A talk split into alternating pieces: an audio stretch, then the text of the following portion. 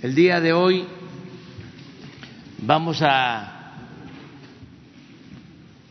seguir eh, tratando lo de la estrategia, el plan que se ha sostenido, que se ha venido llevando a cabo para enfrentar la pandemia del coronavirus. Vamos a que la Secretaría de Salud nos informe, luego eh, vamos a escuchar a Marcelo Ebrat, que nos va a informar sobre el convenio que se tiene con los hospitales privados que aquí están representados y que nos da mucho gusto recibirlos porque este convenio nos da eh, garantías, nos da la tranquilidad de que vamos a poder atender a todos los enfermos. También Marcelo va a informarnos sobre un acuerdo, yo diría, histórico de la ONU a partir de una propuesta que hicimos para que haya equidad en el reparto, la distribución de equipos, de medicinas, de vacunas en el mundo y que no haya acaparamientos, que se piense en eh, salvar vidas más que en los negocios particulares, privados o de las grandes corporaciones internacionales. También en el marco de las definiciones que está tomando la Secretaría de Salud con sus especialistas, sus médicos, sus científicos, el secretario de Educación va a informarnos sobre el plan que se tiene para el regreso a clases. Aunque falta tiempo, es importante que con anticipación los padres de familia, madres de familia, sepan que se está eh, contemplando al respecto. Eso es básicamente lo que vamos a tratar el día de hoy y vamos a contestar eh, preguntas, respuestas. Antes de darle la palabra al doctor, quiero también transmitir un mensaje a todos los mexicanos, decirles que con la caída en el precio del petróleo hay un agravamiento de la crisis económica mundial que desde luego nos va a afectar. Sin embargo, quiero dar la garantía, la seguridad de que vamos a poder los mexicanos enfrentar esta crisis. ¿En qué baso mi optimismo? En la fortaleza de nuestro país, en la fortaleza de nuestro pueblo.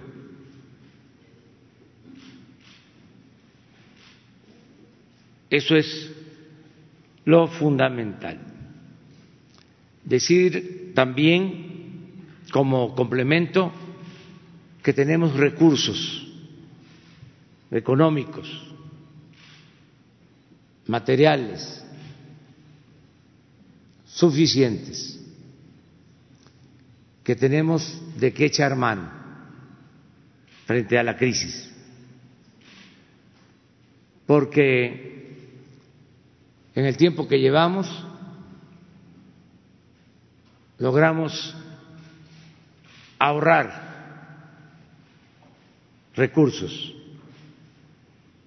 por no permitir la corrupción y por ser por hacer llevar a cabo por hacer un gobierno austero, sin lujos, sin extravagancias. Tenemos reservas suficientes.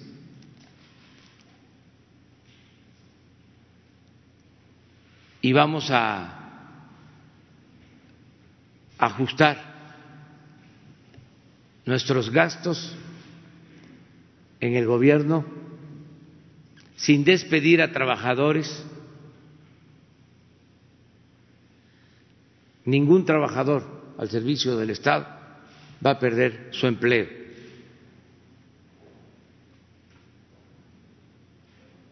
pero sí vamos a reducir aún más el costo del gobierno a la sociedad.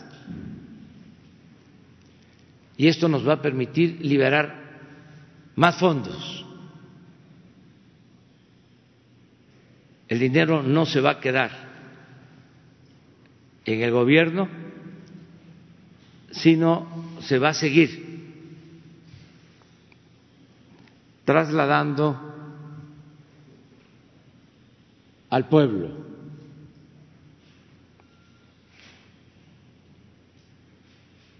La fórmula es eficiencia,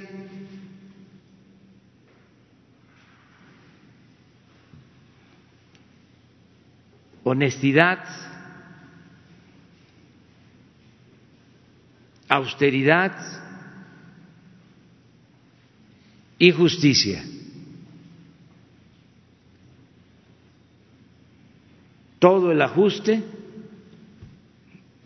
el apretarnos más el cinturón, tiene como propósito proteger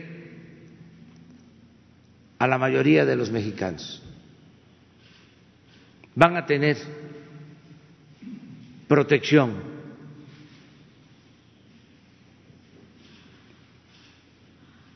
millones de mexicanos. Estoy estimando que podemos proteger hasta el 70% de los mexicanos. Desde luego, de abajo hacia arriba. Los más pobres primero.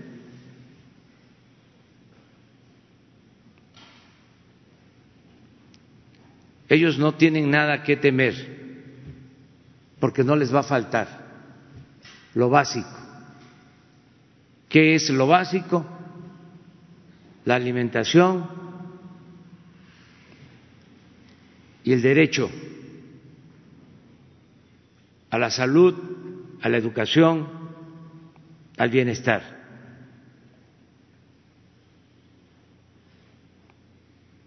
Ese es nuestro compromiso.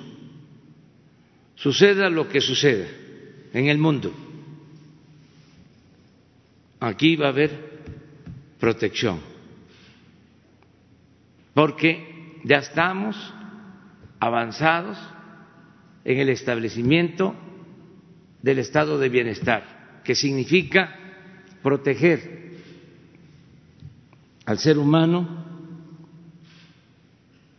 desde la cuna hasta la tumba, desde el nacimiento hasta la muerte.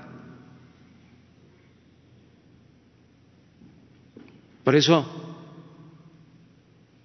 a pesar de la crisis, de la caída en el precio del petróleo, de la depreciación de nuestra moneda, de los pronósticos de recesión económica. A pesar de todo eso, tenemos recursos para distribuirlos, entregarlos a los mexicanos y que tengan ingresos para satisfacer sus necesidades básicas. Esta fórmula ya estaba en marcha desde el principio, algunos no alcanzaban a entenderlo, insistí mucho hablando de que si se acababa con la corrupción y se veía austeridad, con eso era más que suficiente. Y pensaron de que no se iba a poder así. Ahora, en momentos difíciles, va a quedar de manifiesto de que sin corrupción y con austeridad, sin lujos, sin extravagancias, sin derroches, podemos salir adelante puede haber justicia, bienestar para nuestro pueblo. También eh, pedirles a todos que nos sigan ayudando, eh, no saliendo de sus casas, no relajando la disciplina que se necesita para terminar de eh, enfrentar con buenos resultados la pandemia del coronavirus. Que sigamos en nuestras casas, que nos sigamos cuidando, que cuidemos a los adultos mayores, a los enfermos, que nos sigan ayudando los empresarios, no dejando de pagar a sus trabajadores, que siga quedando de manifiesto que sigamos dando el ejemplo de solidaridad, de fraternidad, como ha venido expresándose en este tiempo. Y que se guarde la sana distancia, que continuemos, ya falta poco, ya este vamos a salir de esta pandemia. No ha habido afortunadamente ningún descontrol. Todo eh, se está presentando de acuerdo a lo previsto, de acuerdo a lo que han proyectado los técnicos, los especialistas, y estamos preparados para enfrentar el momento más difícil. Tenemos las camas tenemos los equipos, tenemos los médicos. Esto va eh, bien, eh, pero lo que hemos logrado ha sido por el apoyo del pueblo, por el comportamiento ejemplar de los mexicanos. Ya eh, se ha dicho muchas veces desde el principio que esta epidemia no se curaba solo en los hospitales, sino en las casas, que eh, la íbamos a vencer todos juntos, como lo estamos haciendo. Ahora sí, escuchamos a los representantes de la Secretaría de Salud. Y al final eh, contestamos preguntas. Adelante. Gracias, presidente, secretarios, directores generales, invitados. Muy buenos días eh, a todas y todos. Efectivamente, como ha señalado el presidente, la disciplina y el compromiso, la responsabilidad, el sentido de solidaridad del pueblo de México ha sido la pieza más importante para lograr mitigar esta epidemia. Como hemos dicho, desde el inicio, desde enero, mucho antes de que llegara incluso el primer caso, sabíamos lo que iba a ocurrir, pudimos garantizar que la epidemia ocurriría en México y se ha comportado tal como lo hemos contemplado. La semana pasada anunciamos la buena noticia de que estas medidas de mitigación, esta Jornada Nacional de Sana Distancia, estaba dando efectos positivos, pero que para que los efectos positivos se mantuvieran, tendríamos que extender la jornada y por eso se planteó el que se extendiera hasta el 30 de mayo. Esto lo que permite es que los contagios se reduzcan, se reduzcan, reduzcan, sustancialmente y el momento en donde es más importante que se reduzcan es precisamente ahora, cuando estamos en un momento de gran aumento diario en el número de casos, en el número de contagios, en el número de hospitalizaciones y si no se hubieran hecho las medidas correspondientes, la Jornada Nacional de Sana Distancia, y si no hubiera existido la disciplina y el compromiso, esta solidaridad, esta conciencia del pueblo de México, hubiéramos tenido un escenario verdaderamente devastador. Vienen, como también ya lo ha señalado el presidente, momentos difíciles. No quiere decir que la epidemia va a ser algo eh, fácil de llevar, pero cuando se está preparado, cuando se han hecho los arreglos necesarios para expandir la capacidad de atención hospitalaria y además cuando se ha tenido ya por varias semanas esta eh, disciplina de mantenernos en casa, vamos a poder enfrentarla eh, de manera ordenada en las condiciones más favorables. Quisiera compartir eh, de manera breve el comunicado técnico y lo que ayer se le planteó al Consejo de Salubridad General y la resolución que este Consejo ha tomado. Si me pasan la primera, por favor.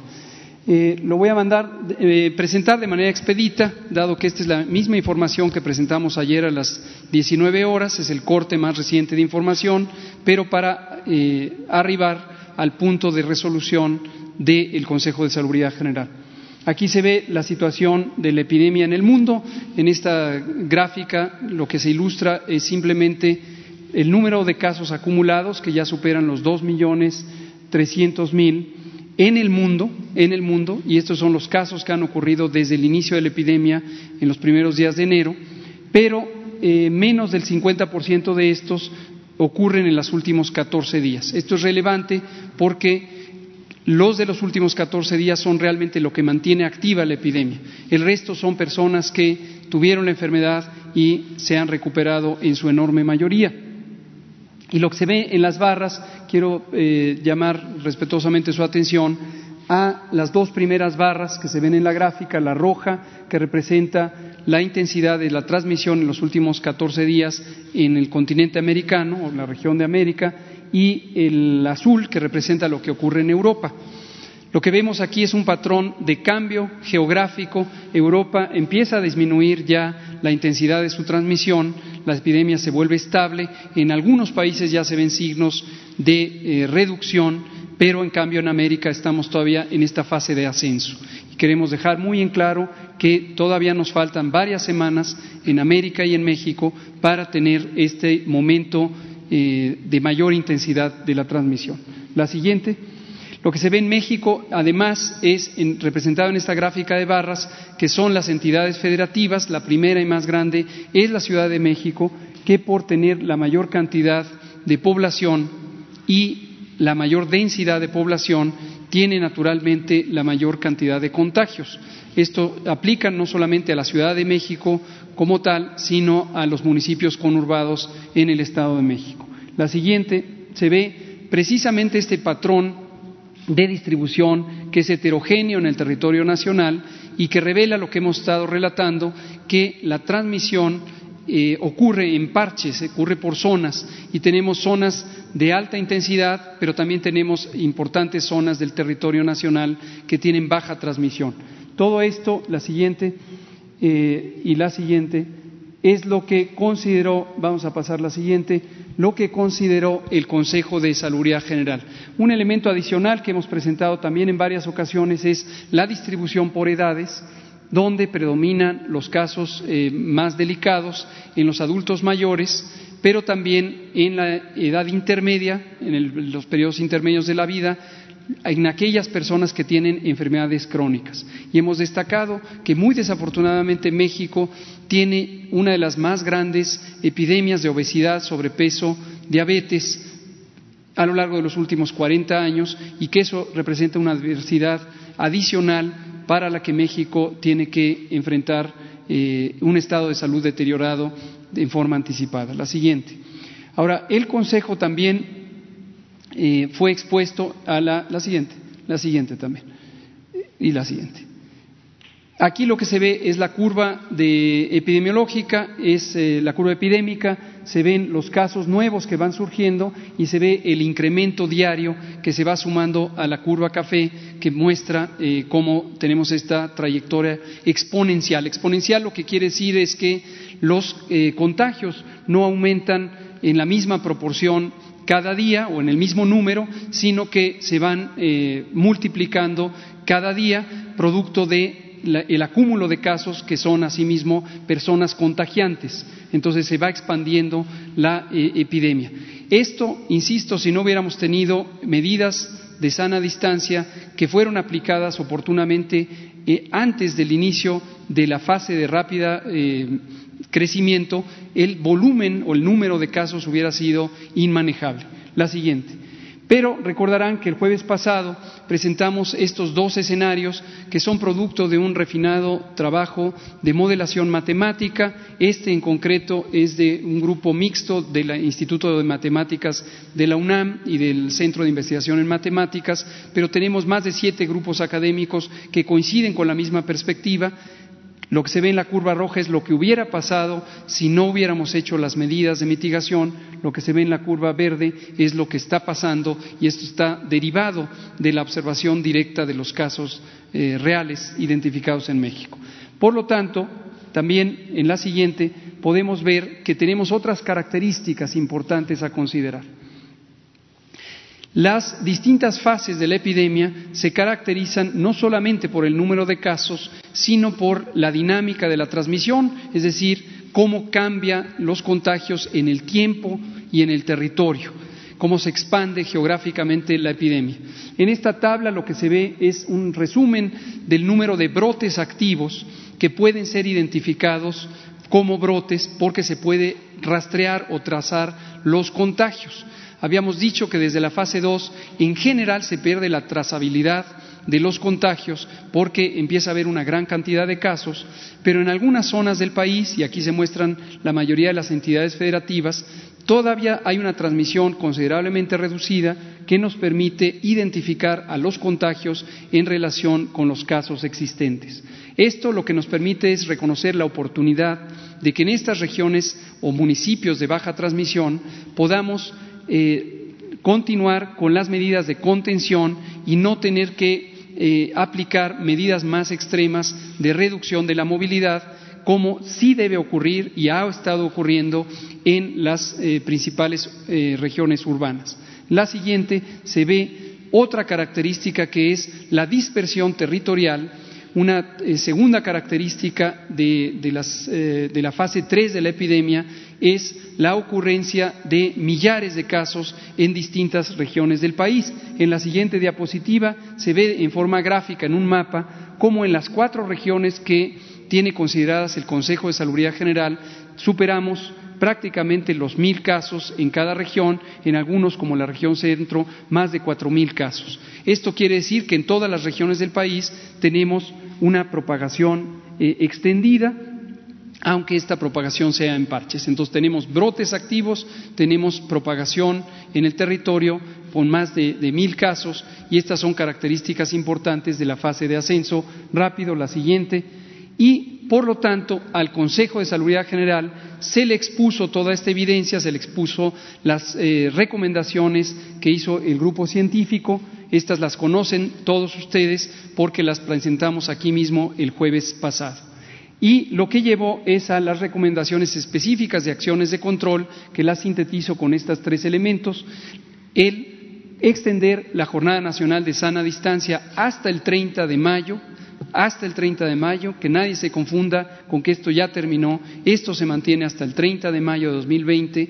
Lo segundo es que en aquellos municipios donde hay baja transmisión, y sí y solo si esta baja transmisión se mantiene o se logra cerca del 30 de mayo, entonces podrá hacerse una eh, limitación anticipada de las medidas de sana distancia. Y se ha planteado la fecha de hasta el 17 de mayo, con una reapertura el 18 de mayo, si los municipios que hoy están con baja transmisión se mantienen con baja transmisión. Pero además, aquellos municipios que tienen moderada transmisión, si logran para entonces tener un buen control, podrán estar en los municipios que abran tempranamente.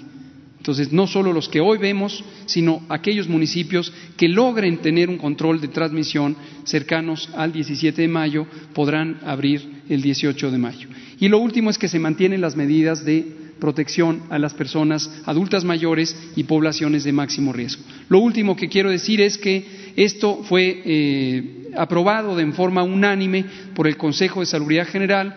Se emitirá hoy el acuerdo correspondiente donde se detallan estas medidas y queda eh, en manos de la Secretaría de Salud Federal emitir los lineamientos correspondientes para hacer operativas estas disposiciones y la autoridad sanitaria estatal tiene la responsabilidad de hacer cumplir estas disposiciones en sus eh, ámbitos de competencia, en sus territorios, pero además eh, aplicar las distintas modalidades administrativas que garanticen que se cumpla la Jornada Nacional de Sana Distancia. En resumen, y con todo esto, hoy queremos dar por iniciada la fase 3, la fase 3 de la epidemia de COVID, recordando que estamos en la fase de ascenso rápido, donde se acumularán un gran número de casos, de contagios, de hospitalizaciones, pero que debemos seguir manteniendo la Jornada Nacional de Sana Distancia para que estos sean los mínimos posibles. Gracias, presidente.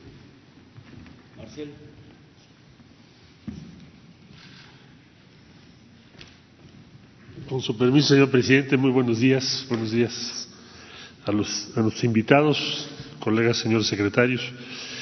Bueno, eh, si me permiten, en primer lugar, informarles lo que tiene que ver con la Organización de las Naciones Unidas.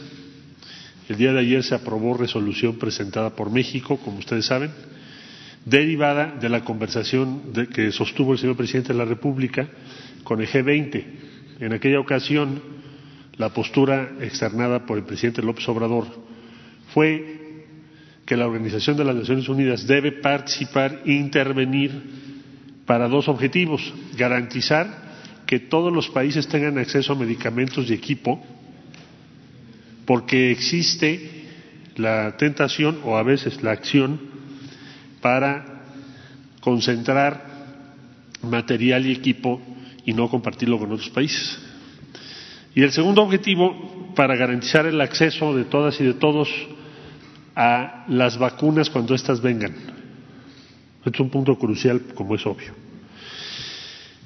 A consecuencia de ese pronunciamiento, recibió instrucciones nuestro embajador en la ONU en Nueva York, el embajador Juan Ramón de la Fuente y la misión de México, apoyada por toda la Cancillería, el subsecretario Julián Ventura, el subsecretario Max Reyes, la subsecretaria Marta Delgado y todo el equipo de la Cancillería para presentar la resolución correspondiente que no se trata nada más de un pronunciamiento de tipo político, genérico, sino que está orientada a darle un mandato al secretario general de la ONU para que él pueda intervenir como se propone en la resolución, para que él pueda organizar esta participación, no solo a través de la Organización Mundial de la Salud, que es clave, sino a través de otras instancias de la ONU.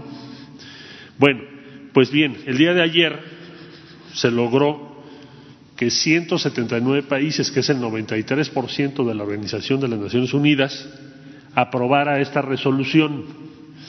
Eh, quiero felicitar al embajador de la Fuente, que por cierto ya dio negativo su examen, su test último de coronavirus, por lo tanto ya pronto lo veremos por aquí en Nueva York de nuevo, afortunadamente. Quiero felicitarlo a él, a todo su equipo, a la misión mexicana, por este logro.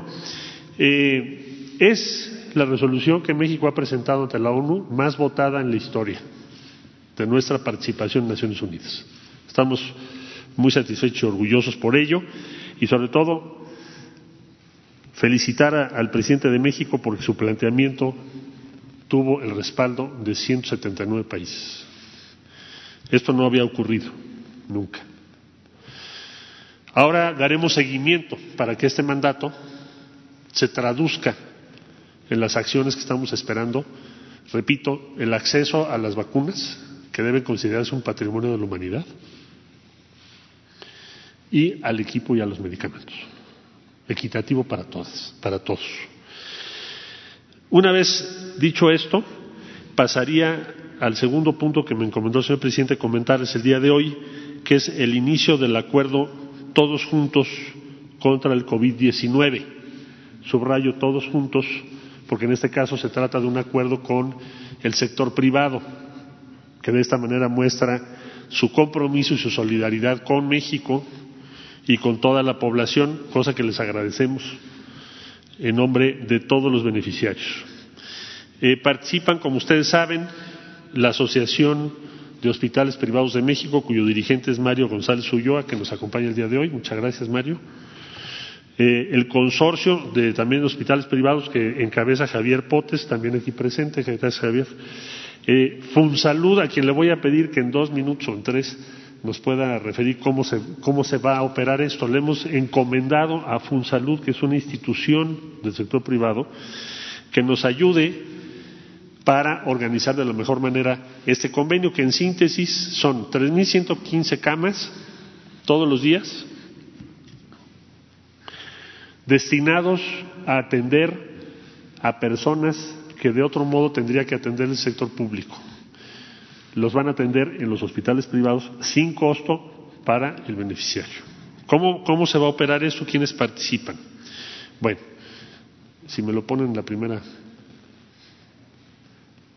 No, atrás. Gracias. El 13 de abril, el Gobierno de México dio a conocer el acuerdo Todos Juntos contra el COVID-19 celebrado con hospitales privados con el propósito de sumar recursos para enfrentar esta epidemia. Dijo entonces el señor presidente que entraría en vigor el día 23 y por eso el día de hoy lo estamos presentando a consideración de ustedes para informar al pueblo de México.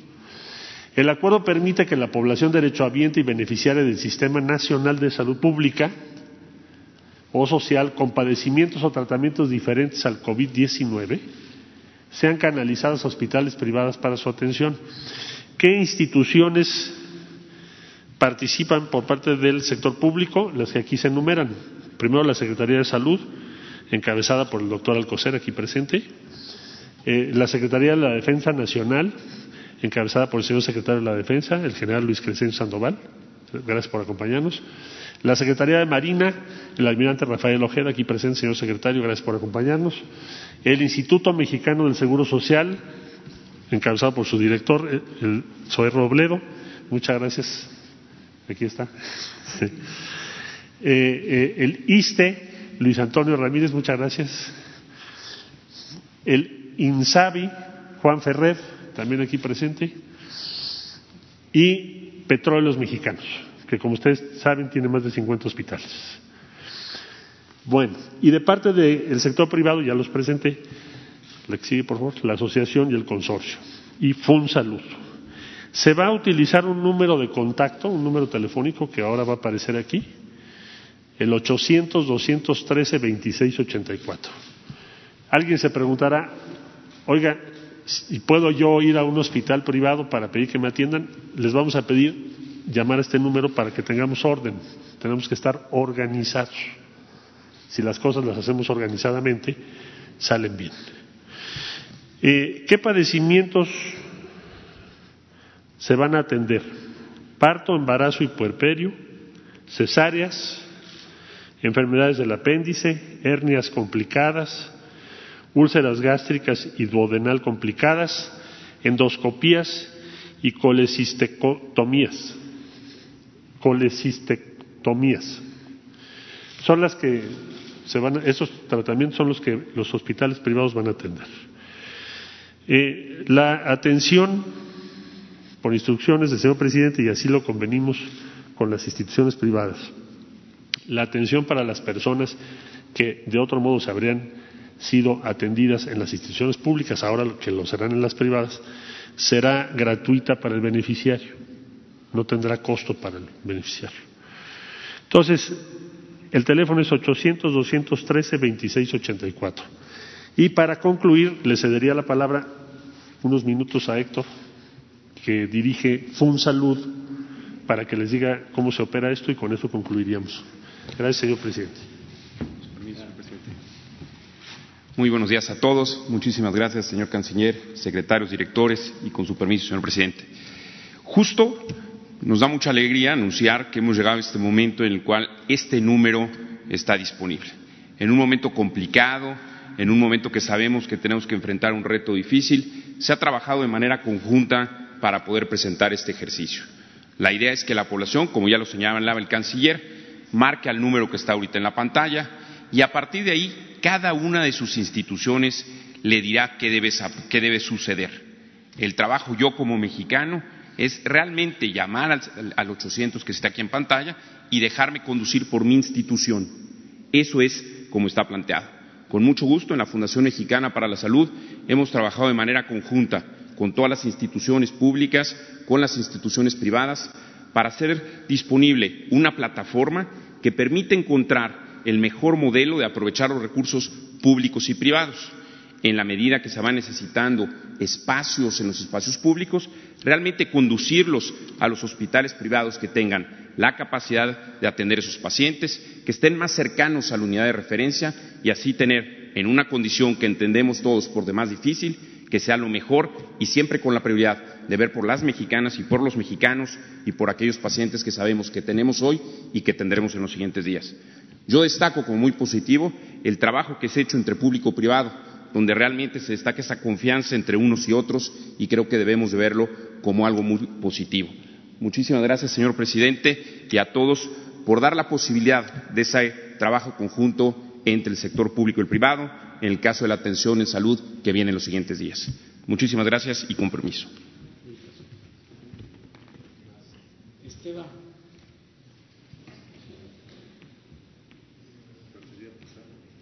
Muchas gracias.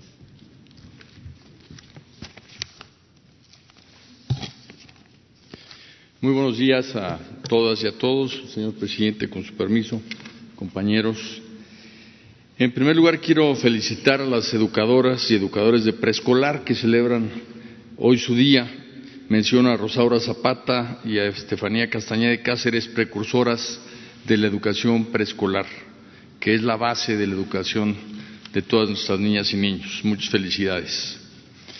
La escuela es relación con otros. Ahora esta se interrumpió, por lo que la SEP busca facilitar que el vínculo entre alumnos, madres y padres de familia con el magisterio se mantenga para continuar el aprendizaje al regresar a clases. La escuela es ese vínculo, no el edificio. Señor presidente, no obstante las circunstancias anormales, el sistema educativo se mantiene activo. Que quede claro, aprende en casa no sustituye a la escuela ni a las maestras y los maestros, pero sí aprovecha el valioso tiempo y la experiencia del aislamiento en casa. Estamos comprometidos con mantener en las niñas y los niños, en los jóvenes, la disposición de seguir aprendiendo. Lo que sucedió a partir del 23 de marzo es sorprendente. Las maestras y maestros de México no han abandonado a sus niñas y niños, ahí están por todos los medios posibles y a su alcance ayudándolos. Y quienes no pueden verlos, les adelantaron las tareas y trabajos para seguir los planes de estudio. Hoy la sociedad mexicana ha revalorado al magisterio porque al tratar de apoyarlos en su casa, las madres y padres de familia se preguntan, ¿cómo pueden? ¿Cómo le hacen para guiar a nuestras hijas e hijos y que se concentren en su aprendizaje todos los días? Han descubierto que las maestras y maestros son insustituibles. Amigas, maestras, amigos, maestros, los queremos, los admiramos, los necesitamos. Gracias a todos y a todas en educación básica, en preescolar, en educación media superior y en educación superior. Otro sentimiento emergente es el de solidaridad. Juntos vamos a sacar adelante el ciclo escolar, pero no para cumplir un requisito, sino logrando que los aprendizajes esperados se den en nuestras niñas y niños. El primero de junio todo el país regresará a clases, como ha señalado el señor presidente, y ya desde el 17 de mayo se hará en los municipios definidos como libres de riesgo, como acaba de señalar el doctor López Gatel.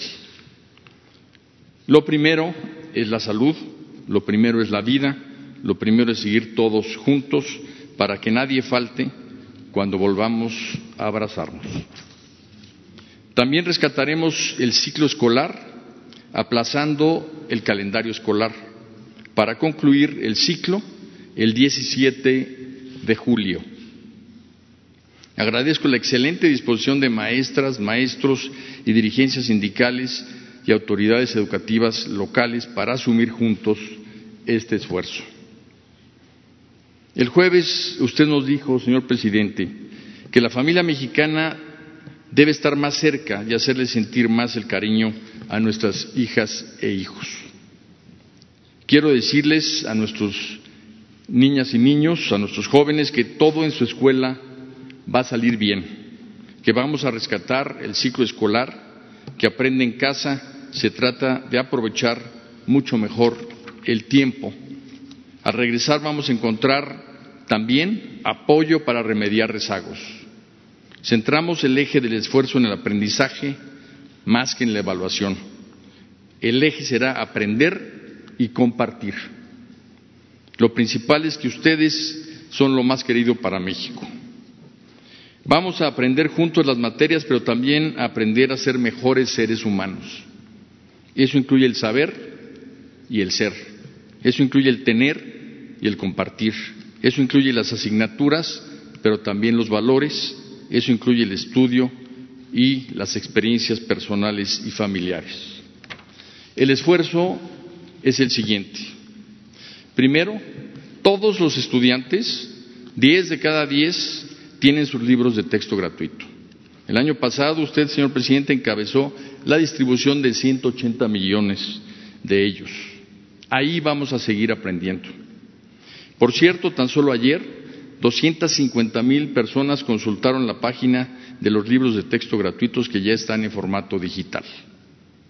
Los libros de texto gratuitos son el eje del aprendizaje para apoyar a nuestros estudiantes, pero también tenemos auxiliares educativos emergentes. La inmensa mayoría de nuestros alumnos, nueve de cada diez, tienen televisión. Ahí estamos aprendiendo a aprender.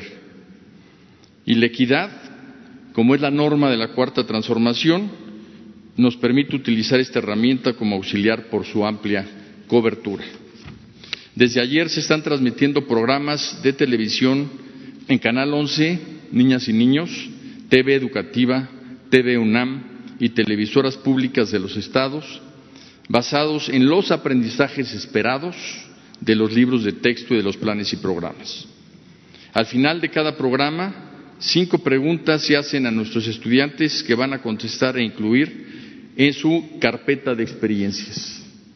Esta carpeta se la entregarán a sus maestras o maestros al regreso a la escuela. ¿Por qué llamarla carpeta de experiencias y no de aprendizajes? Porque ahí también voluntariamente van a guardar sus experiencias de estos momentos tan especiales. Pregunto a nuestros alumnos, ¿alguna vez pensaste que te iban a pedir que voluntariamente te encerraras en tu casa por semanas?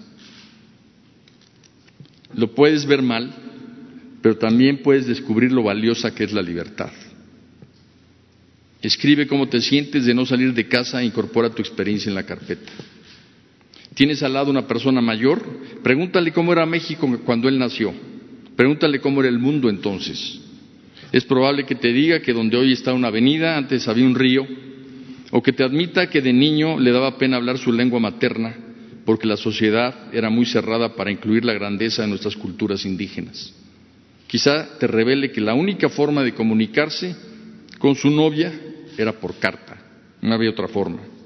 Lo que te platique, escríbelo e incorpóralo en tu carpeta de experiencias. Ponte una meta, enséñale a alguien a leer y escribir, lee un libro por semana, baja la panza, aprende a tocar un instrumento musical, bailar salsa o jugar ajedrez. Entonces la carpeta de experiencias va a ser el testimonio de cómo, aunque tu cuerpo estaba encerrado, tu espíritu voló. Eso sabes cómo se llama? Aprender. Y no solo materias, también de la vida. Con tus libros de texto tienes suficiente. Con tu actitud hacia el aprendizaje vas a pasar los exámenes. Con tu carpeta de experiencias vas a hacerlo muy bien. La televisión es un apoyo para que aprendas en casa. También habrá radio educativo para comunidades indígenas cuadernillos de CONAFE para zonas marginadas y para quienes tengan conectividad Internet.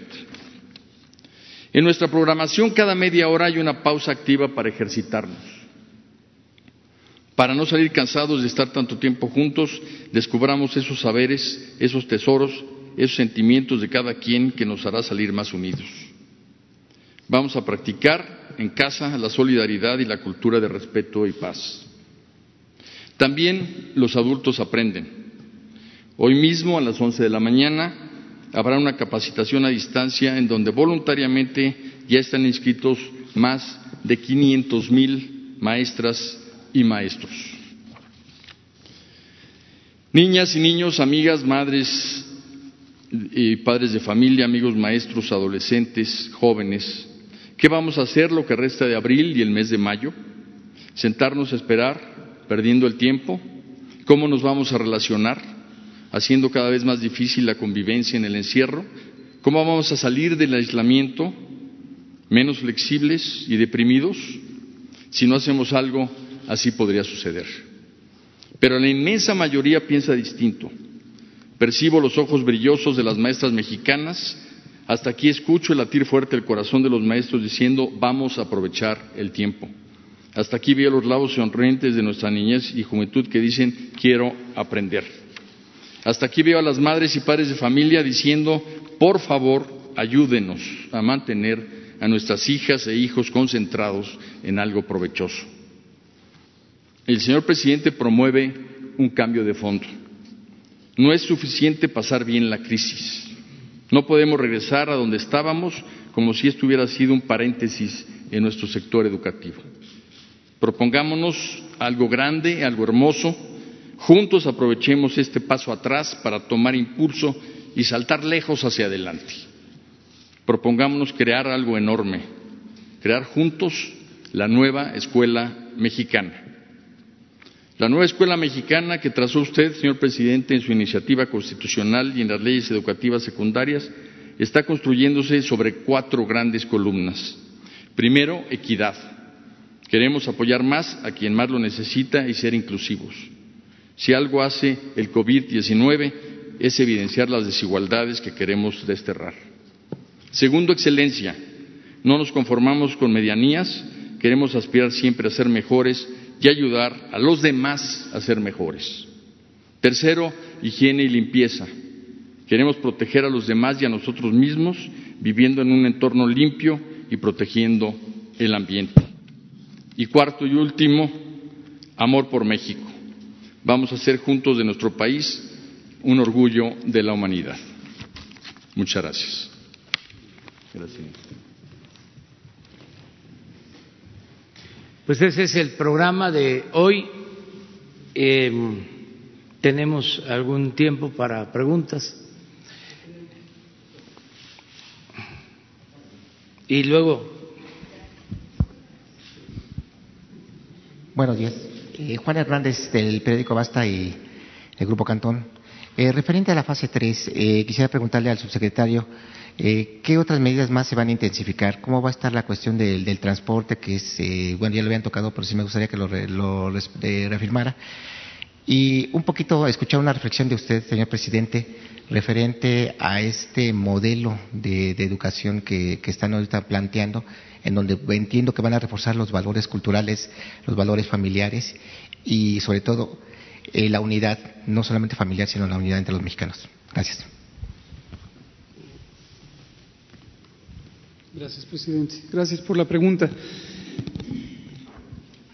Las medidas de sana distancia están, son las mismas de la Jornada Nacional de Sana Distancia, pero lo que ayer reflexionó y, eh, de lo- sobre lo que tomó decisiones el Consejo de Salubridad es dejar muy clara las atribuciones y el marco de competencia de la Autoridad Sanitaria Federal, que todo el mundo sabe, es el presidente de la República, el Consejo de Salubridad General y el secretario de Salud, y las atribuciones de la Autoridad Sanitaria Estatal.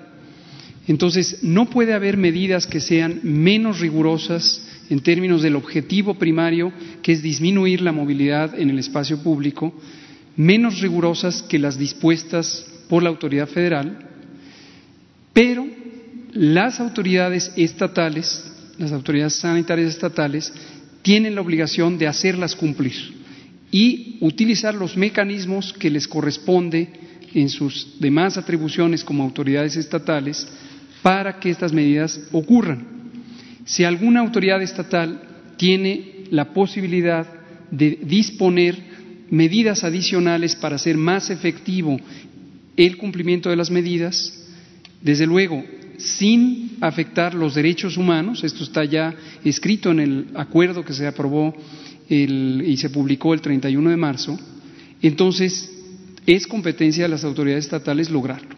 Entonces, básicamente es un replanteamiento de el marco de competencias que está fundamentado en la Ley General de Salud para que las medidas de la Jornada Nacional de Sana Distancia se cumplan y la extensión de la misma hasta el 30 de mayo en términos generales y la excepción de aquellos municipios que logren el buen control eh, que podrían lograr a partir del 18 de mayo reinstalar sus actividades. Los mecanismos son los que están dispuestos y es la suspensión temporal de toda actividad laboral no esencial en los sectores público, privado y social.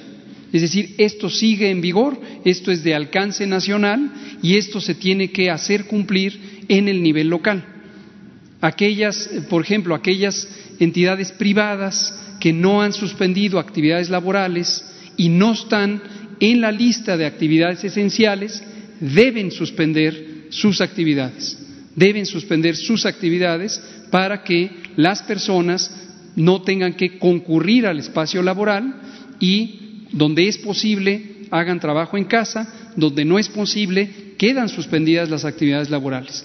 La segunda, desde luego, que es competencia del Sistema Educativo Nacional, la suspensión temporal de las actividades presenciales en el sistema educativo, que lo acaba de explicar el secretario Moctezuma Barragán, y finalmente la eh, interrupción temporal de las congregaciones en el espacio público, todo el espacio público, cines, teatros, parques, eh, plazas, playas, eh, que ninguna congregación pública pueda ocurrir para que sea un mecanismo efectivo de sana distancia.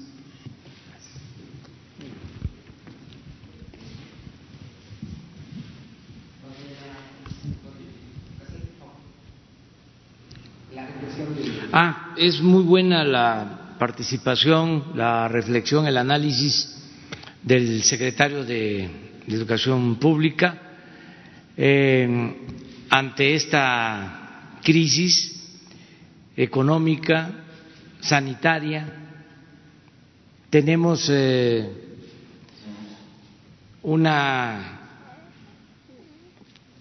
gran fortaleza y por eso, de acuerdo a lo que se decía en los carteles, en las cartulinas de las maestras, eh, saldremos adelante Eh, ¿Por qué?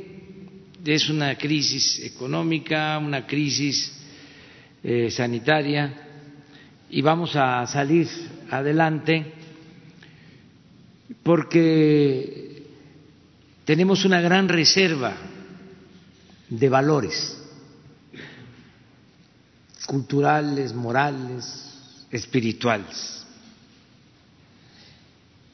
Y esto eh, está quedando de manifiesto.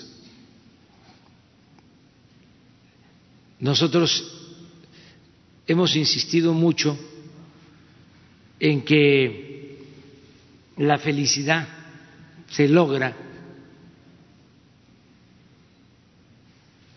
procurando que haya bienestar material y bienestar del alma,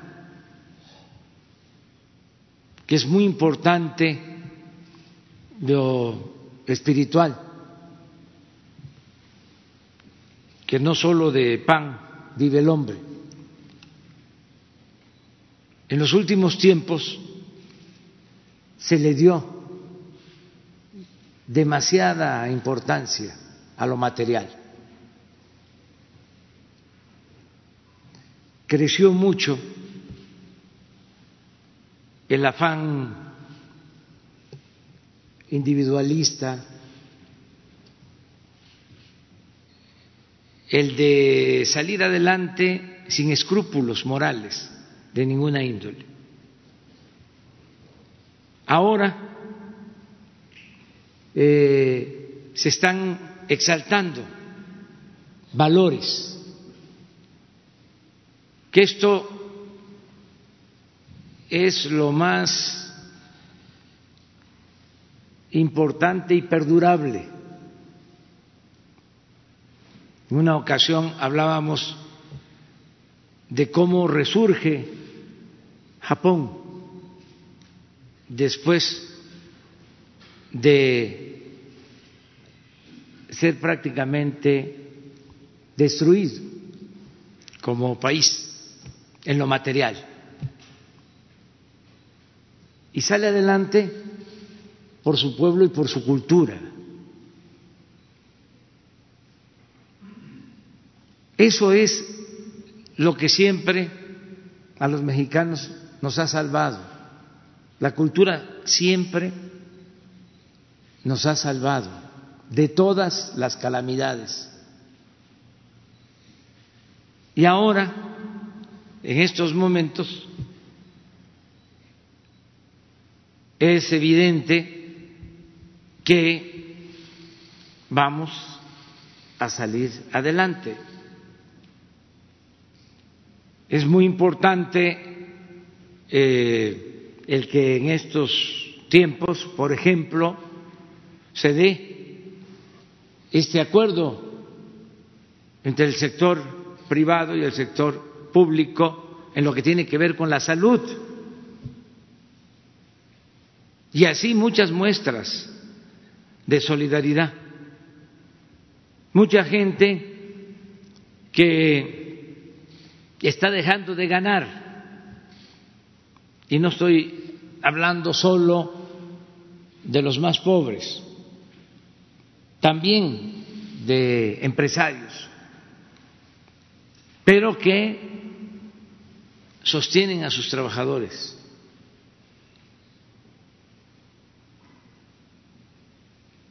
Y están protegiéndolos esto es una muestra de la solidaridad de nuestro pueblo. Y tener muy presente la necesidad, a partir de esta experiencia, de fortalecer nuestros valores. Ahora más que nunca se necesita de la constitución moral. Recordemos la cartilla moral de Alfonso Reyes,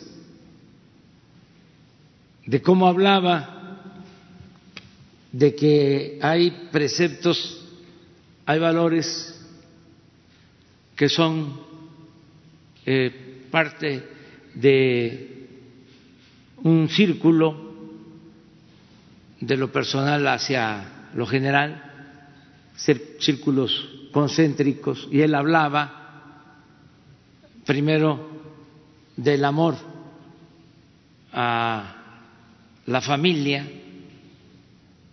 otro círculo, el amor a nuestros semejantes, otro círculo, fíjense desde cuándo, hablaba del el amor a la naturaleza y otro círculo, el amor a la patria. Entonces, es eh, insistir mucho en la fortaleza moral de México, porque eso se había hecho a un lado, no se exaltaba. Ahora está quedando de manifiesto la importancia de la ayuda mutua, de la solidaridad. Está quedando de manifiesto que la felicidad no solo es acumular bienes materiales, fama, títulos, que la felicidad es estar bien con uno mismo, estar bien con nuestra conciencia, estar bien con el prójimo. Tiene que quedar de manifiesto que solo siendo buenos podemos ser felices.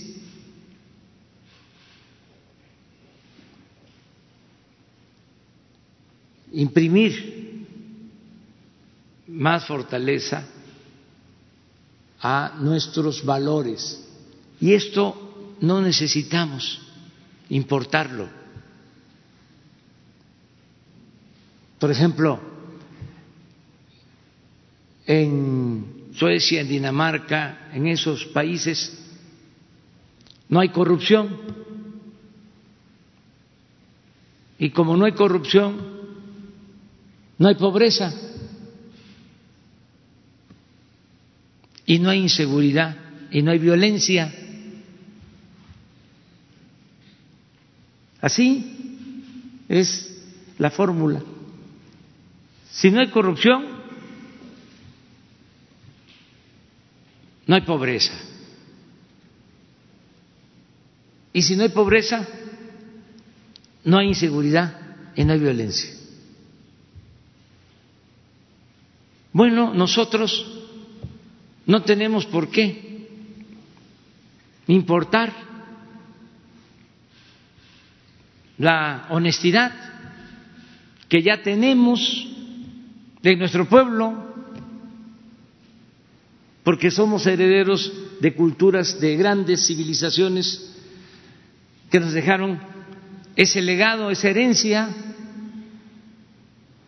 Es cosa de exaltar el valor de la honestidad, de llegar a la conclusión que la honestidad de nuestro pueblo es la mayor riqueza de México.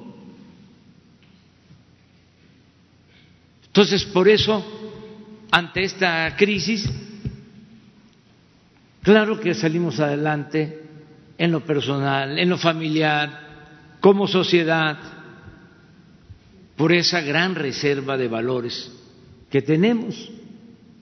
En el caso de lo que corresponde al gobierno, repito,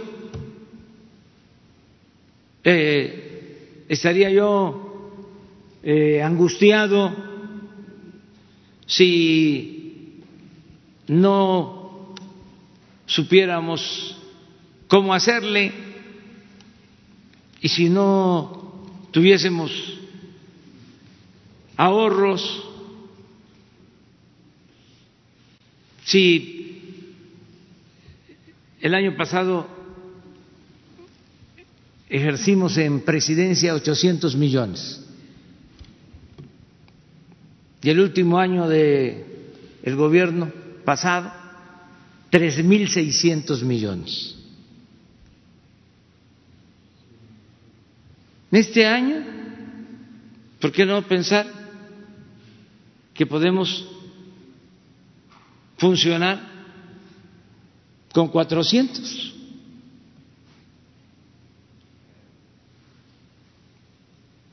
¿Y a dónde va el ahorro?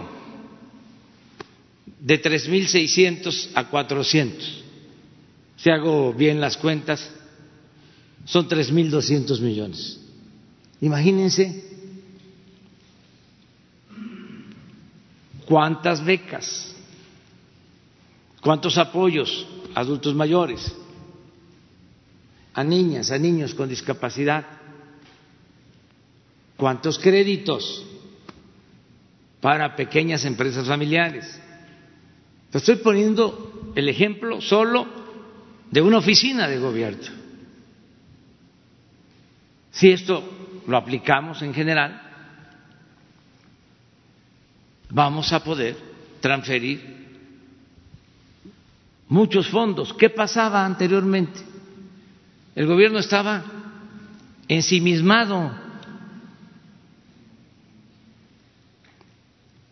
La mayor parte del presupuesto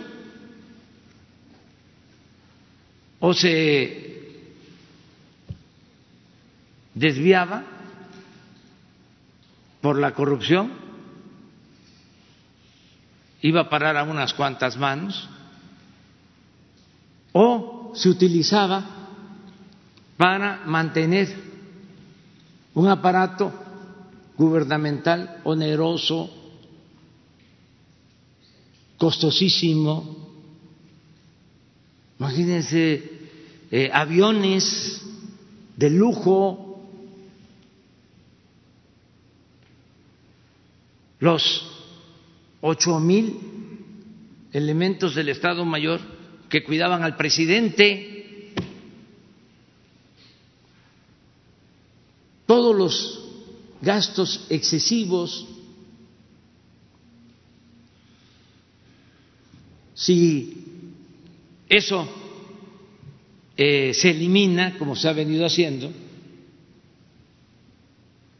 pues todo ese ahorro va a la gente humilde. Si ya no hay corrupción, pues ese ahorro va a los ciudadanos. Si ya no se condonan los impuestos a los llamados grandes contribuyentes y pagan sus deudas porque ya no hay influyentismo, porque no hay impunidad, pues se fortalece la hacienda pública y se tienen recursos para ayudar a la gente. Eso es lo que se está haciendo. Y no estamos acudiendo a organismos financieros internacionales, contratando más deuda, Ahora que se cae el precio del petróleo, habíamos iniciado desde el año pasado, y lo puedo probar, la rehabilitación de las refinerías. Ayer ya procesamos en nuestras refinerías 800 mil barriles de petróleo, de el millón setecientos mil que producimos, casi la mitad. En mayo vamos a estar procesando un millón de barriles. ¿Qué significa esto? De que vamos a poder producir más gasolinas en México y dejar de comprar gasolinas en el extranjero. Y esto nos ayuda a temperar la crisis por el desplome en los precios del petróleo crudo. También, ¿por qué no nos afecta tanto lo de la caída en el precio del petróleo, porque invertimos el año pasado en la perforación de pozos, se trabajó en campos nuevos y ya tenemos esos pozos. Y esos pozos nuevos, ahora que no tiene valor el petróleo, le podemos cerrar las válvulas, no pierden presión. Si no hubiésemos perforado nuevos pozos, estaríamos produciendo menos y además produciendo en campos maduros en donde no se puede hacer esa operación de cerrar válvulas, porque se cierra y lleva tiempo por falta de presión de los pozos volver a reactivarlos y sacar petróleo. Entonces, ahora es cerrar y nuestra producción básica para las refinerías hasta que mejore el precio del crudo. Además, tenemos seguros, en el caso de Pemex, no para todo lo que se produce, pero sí para un porcentaje importante. Y en el caso de Hacienda es 100%. Todo lo que Hacienda eh, proyectó adquirir por derechos pagados por Pemex está asegurado. Esos recursos los tenemos, porque actuamos de manera precavida y se compraron estos seguros. Entonces, por eso, por eso le puedo decir al pueblo de México que eh, vamos a salir adelante.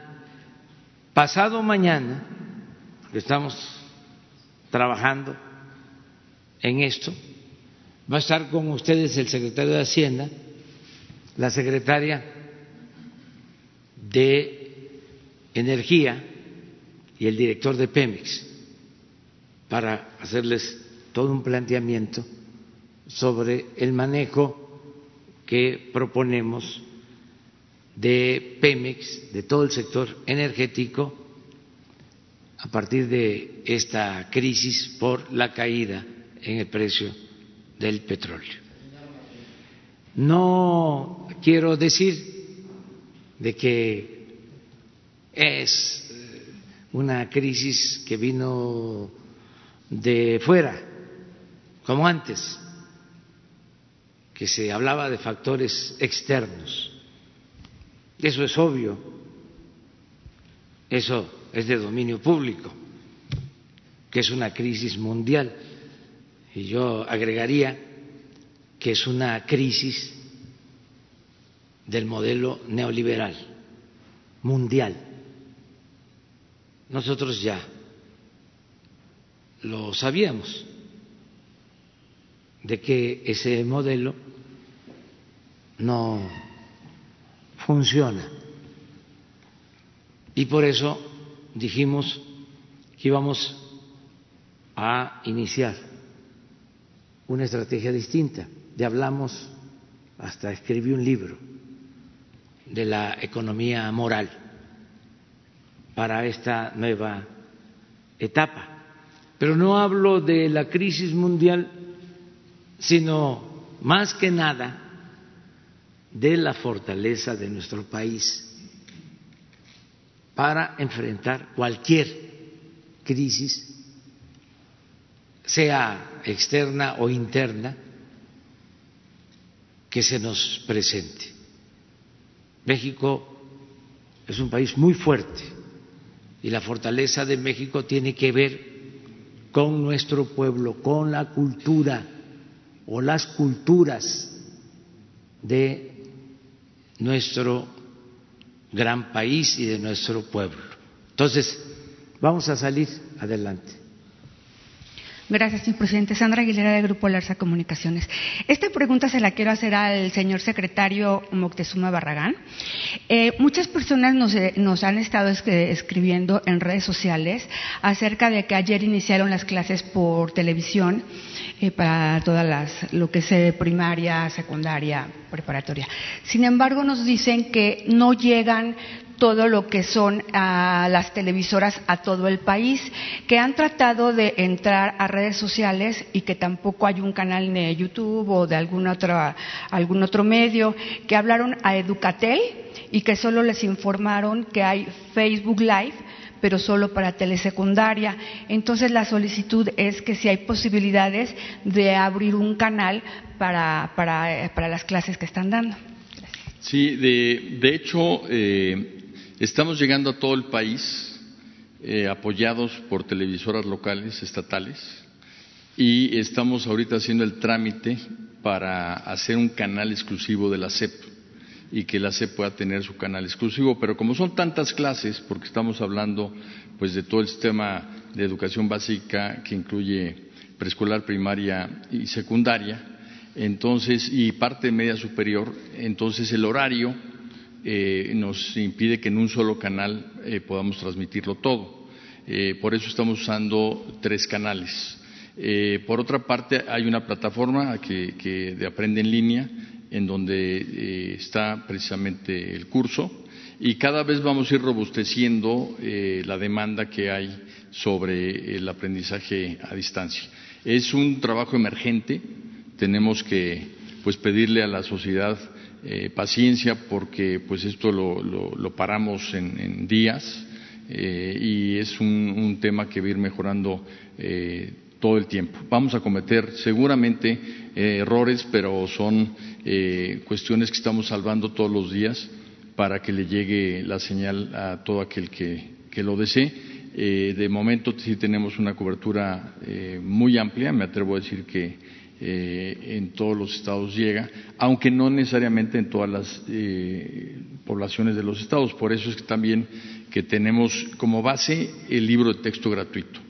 Eh, televisión, radio y, la educación en línea es un auxiliar, pero los maestros que le están dejando tareas a los niños para que sigan su libro de texto gratuito, esa es la base y ahí sí tenemos certeza de que todos los niños la tienen.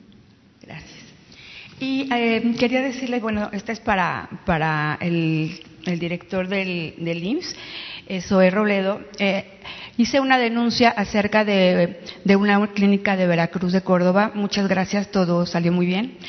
Nada más que, bueno, esta es otra cosa. El día viernes a las seis de la tarde acudió al IMSS número 57 de Veracruz una persona la cual entró a las seis de la tarde, a las siete con síntomas de, COVID.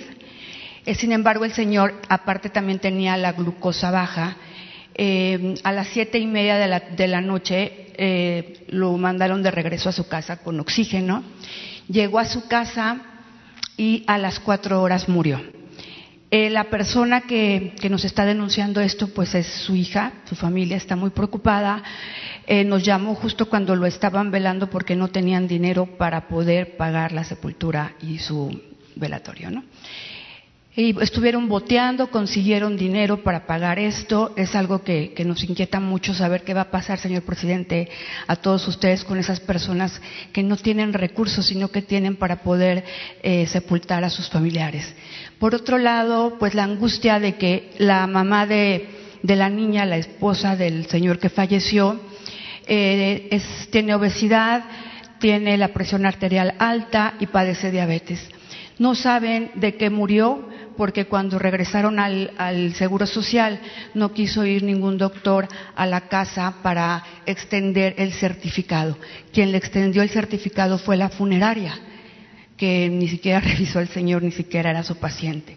Es algo que inquieta porque pues esto pues no es normal. Entonces, bueno, mi, pregunta es qué va a pasar con este tipo de personas, con estas cosas que están sucediendo. Es inquietante que estas personas, esta familia, pueda, puede ser que esté contagiada, la casa donde murió, etcétera, y a lo mejor como ellos puede haber muchos otros casos que no sabemos porque no lo reportan. Esa es mi pregunta. Gracias. Sí, muchas gracias. Con su permiso, señor presidente, muy buenos días a todas y a todos. Eh, eh, justo como lo ha señalado eh, usted, esta no es una situación normal, desde luego que no lo, no lo es. Es una pandemia que está sometiendo a un estrés terrible a todos los sistemas de salud en el mundo. y en el nuestro, pues desde luego que se están padeciendo también muchos años de eh, desinversión en el Seguro Social, todos los años en los que no se contrataban médicos, no se compraba equipo, no se crecía en el número de camas o en el número de consultorios. Pero nosotros tenemos que anteponernos a esa, a esa situación. Desde luego que en este momento eh, nos vamos a comunicar con la representante del IMSS en, Veracruz. Eh, como saben, allá tenemos dos delegaciones. Hay dos extraordinarias eh, doctoras que están haciendo un papel muy bueno, pero que claro que esos casos hay que revisarlos a, detalle. Por una razón. Em, nosotros desde el año, desde el mes pasado, digamos, a partir de, todo marzo, establecimos un, modelo de receta resurtible para todos los pacientes que tienen alguna eh, un padecimiento que entra dentro de los grupos vulnerables. Es decir, si una persona tiene diabetes, hipertensión o dislipidemia, eh, en su última consulta con su médico familiar si tenía esa enfermedad controlada, se le entrega una, receta para canjearla por sus medicamentos. Pero también les, dimos a cerca de un millón de personas dos recetas más, la de abril y la de mayo. ¿Con qué intención? Pues que no, tuvieran ellos que salir a buscar sus medicamentos, eh, que pudiera hacerlo un familiar o alguien de su red de apoyo. En ese sentido, voy a revisar si fue este, este caso.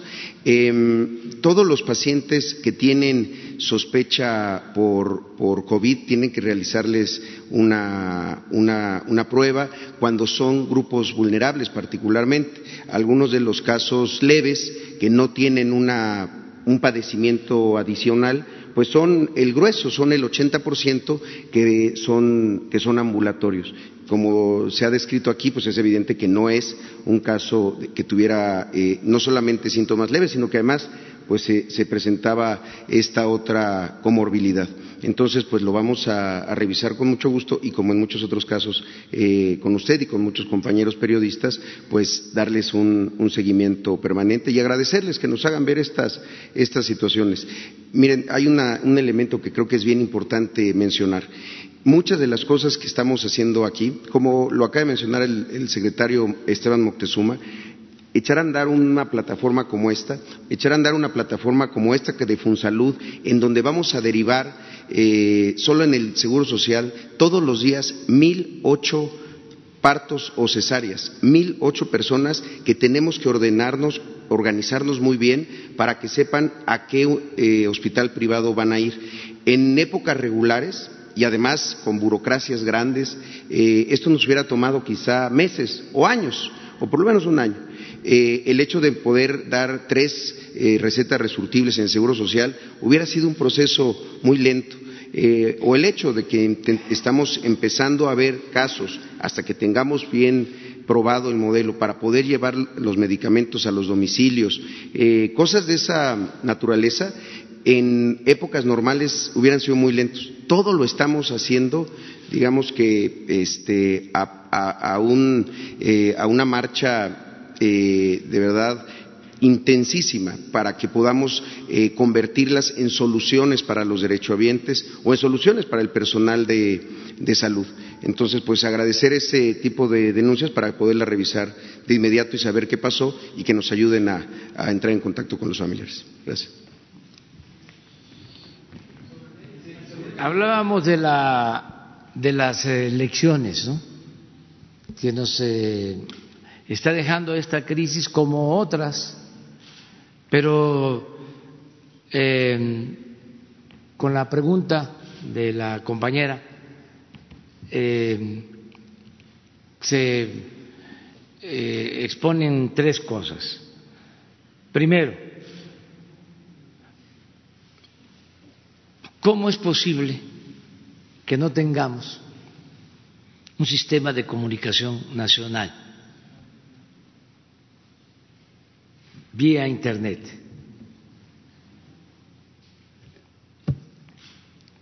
¿Qué se hizo durante tanto tiempo? ¿Qué no hubo hasta una reforma a las comunicaciones? de las llamadas reformas estructurales. Bueno, por eso, la importancia del programa que se está aplicando de Internet nacional, de Internet para todos. Es una inversión que se está haciendo de 10 mil millones de pesos. Esa inversión no se va a detener a pesar de la crisis, porque necesitamos eh, una comunicación en todo el país. Podemos, eh, en efecto, eh, hacer planes alternativos para que los niños, los jóvenes sigan recibiendo información, conocimiento a través de la televisión, a través del Internet, pero hay limitaciones, porque eh, sí puede llegar la televisión al 90% de los hogares pero resulta que en los últimos tiempos la televisión se volvió de paga. No todos pueden tener televisión. Eh, tienen más posibilidad de la radio. Y el Internet, ya lo hemos dicho, solo abarca el 20% del territorio nacional el 80% no. Esto no quiere decir que no funcione lo que está haciendo la Secretaría de Educación Pública.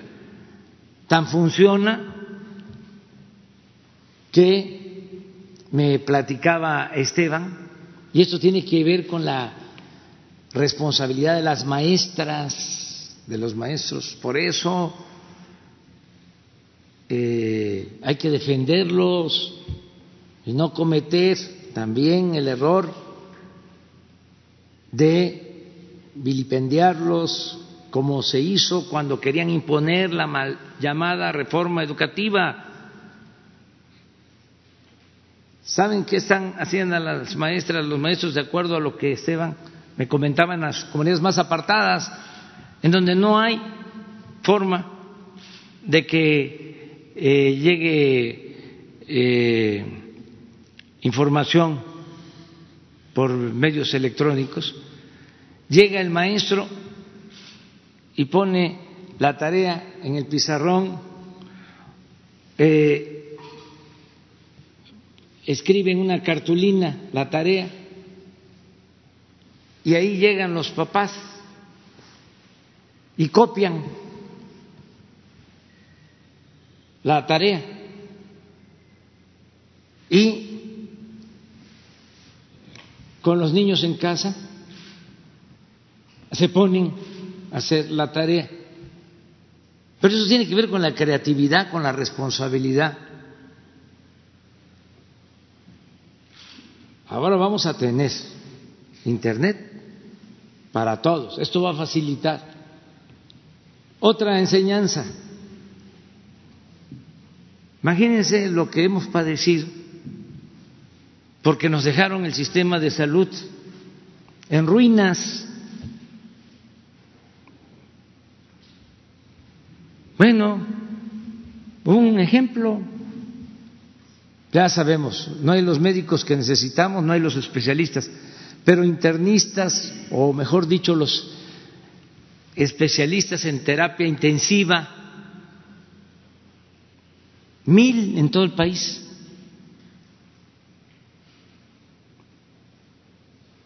Sí, nos estamos preparando hasta para tener doce mil intubados y nos dejaron mil especialistas. ¿Qué lección recogemos de eso? De que tenemos que reforzar la salud pública.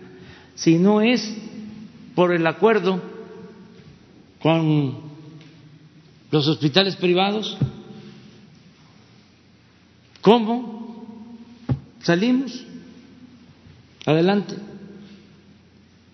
Es como la solidaridad de las maestras, de los maestros a los que hacía referencia, es el equivalente, la solidaridad del sector privado en estos momentos. Así salimos. Ah, pero no olvidar el rezago. Lo otro, dice la compañera, que la persona que posiblemente pierde la vida por el COVID tenía obesidad. ¿Qué hicimos o qué se ha hecho para combatir la obesidad? Nada. Pero ahora sí, ya sabemos, ¿sí? Que si no combatimos la obesidad, somos más vulnerables a epidemias, a enfermedades, y que tenemos que cuidar nuestra alimentación y que tenemos que llevar a cabo campañas de orientación nutricional esa era una demanda, me acuerdo, del finado Ríos. Siempre me insistía en eso, desde que estábamos en la oposición. El problema está en lo que comemos. La panza es primero. Así decía. Bueno, pues es algo que estamos recogiendo y esto nos va a hacer mejor, mucho mejor. Eh, quise este, aprovechar tus preguntas porque son muy buenas, para lo que está sucediendo. A ver. Gracias, señor presidente. Arturo Páramo, Grupo Imagen, secretarios, directores, gracias. Eh, varias preguntas. Eh, voy a tratar de, hacer nada más las correspondientes. Primero, eh, al señor subsecretario López Gatel. este anuncio de ya el ingreso a la fase 3 en el país implica el reforzamiento de las medidas de distanciamiento social. Eh, hay, eh, hemos documentado todos nosotros en nuestros medios que hay empresas que siguen todavía laborando. ¿Hay alguna eh, medida ya más restrictiva, coercitiva, que se tenga que aplicar? Ahí no sé si el presidente también nos puede hacer un comentario, un llamado a todas estas empresas chicas, medianas, grandes, muy grandes, que siguen trabajando, que se han documentado casos en sus empresas de que hay inclusive casos de COVID y que siguen laborando. Eh, ¿Hay algún llamado, hay alguna medida todavía más dura para que dejen de trabajar esas empresas, señor presidente? Pues todo es eh, por convencimiento.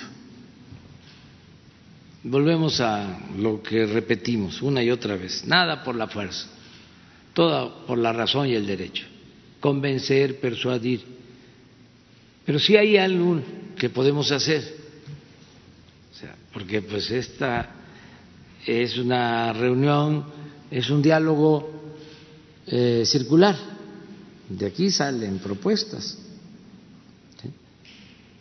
¿Qué les parece si hacemos un quién es quién en el cumplimiento de las medidas sanitarias? o una vez a la semana, una vez a la semana. Empecemos la próxima semana. Y es mejor eh, decir aquí quiénes no están cumpliendo. ¿Por qué? Si damos a conocer los lunes quiénes dan la gasolina más cara y abusan, ¿por qué no vamos a dar a conocer aquí quiénes no están cumpliendo con las medidas? Con todo respeto. A lo mejor eso es más eficaz que las sanciones. Y en los estados, eh, señor presidente. A ver, ¿les parece bien así? Ya quedó. Entonces, el martes no se puede. El lunes. Eh, es, nos, puede ayudar este eh, Ricardo Sheffield, porque es, es, la Procuraduría y también trabajo la, secretaria del Trabajo, que vengan el, lunes y que nos pongan aquí quienes no están cumpliendo. Señor, y también hay estados de la República que ya habían anunciado. Y que nadie se sienta ofendido, ¿eh? O sea, es eh, este muy cariñosamente. Habían eh, gobiernos estatales que ya habían anunciado eh, medidas más restrictivas a la circulación de gente Michoacán, Jalisco, Nuevo León. Esto es acorde a esta fase 3.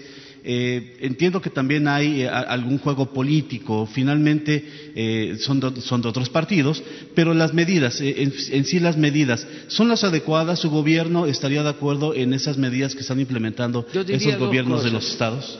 Primero, que se cumpla con la eh, resolución del Consejo General de Salud.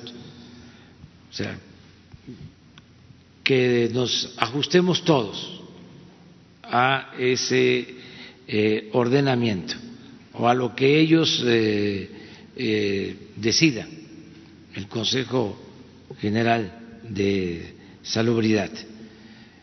esa es una y dos, que se procure no eh, actuar de manera autoritaria, porque luego sale eh, el afán este, ¿no?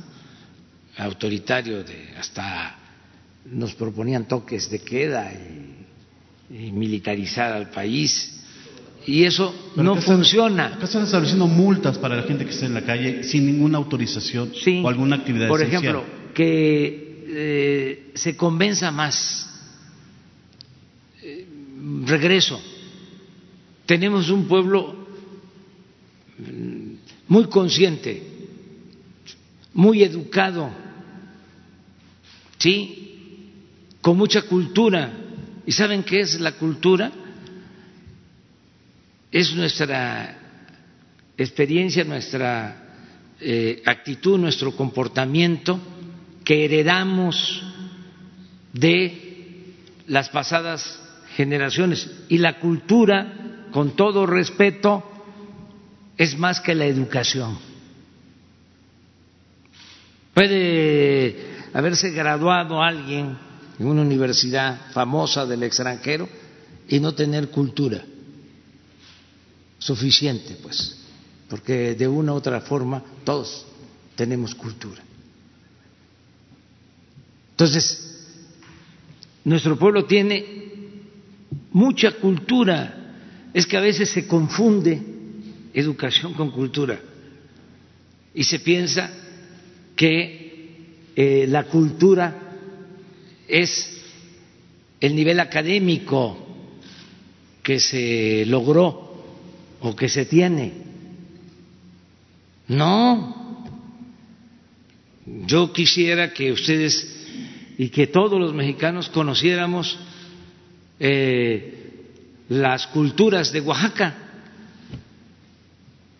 Es de los pueblos con más cultura en el mundo.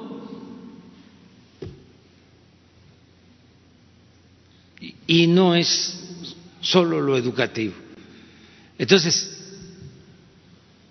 eso nos hace muy fuertes.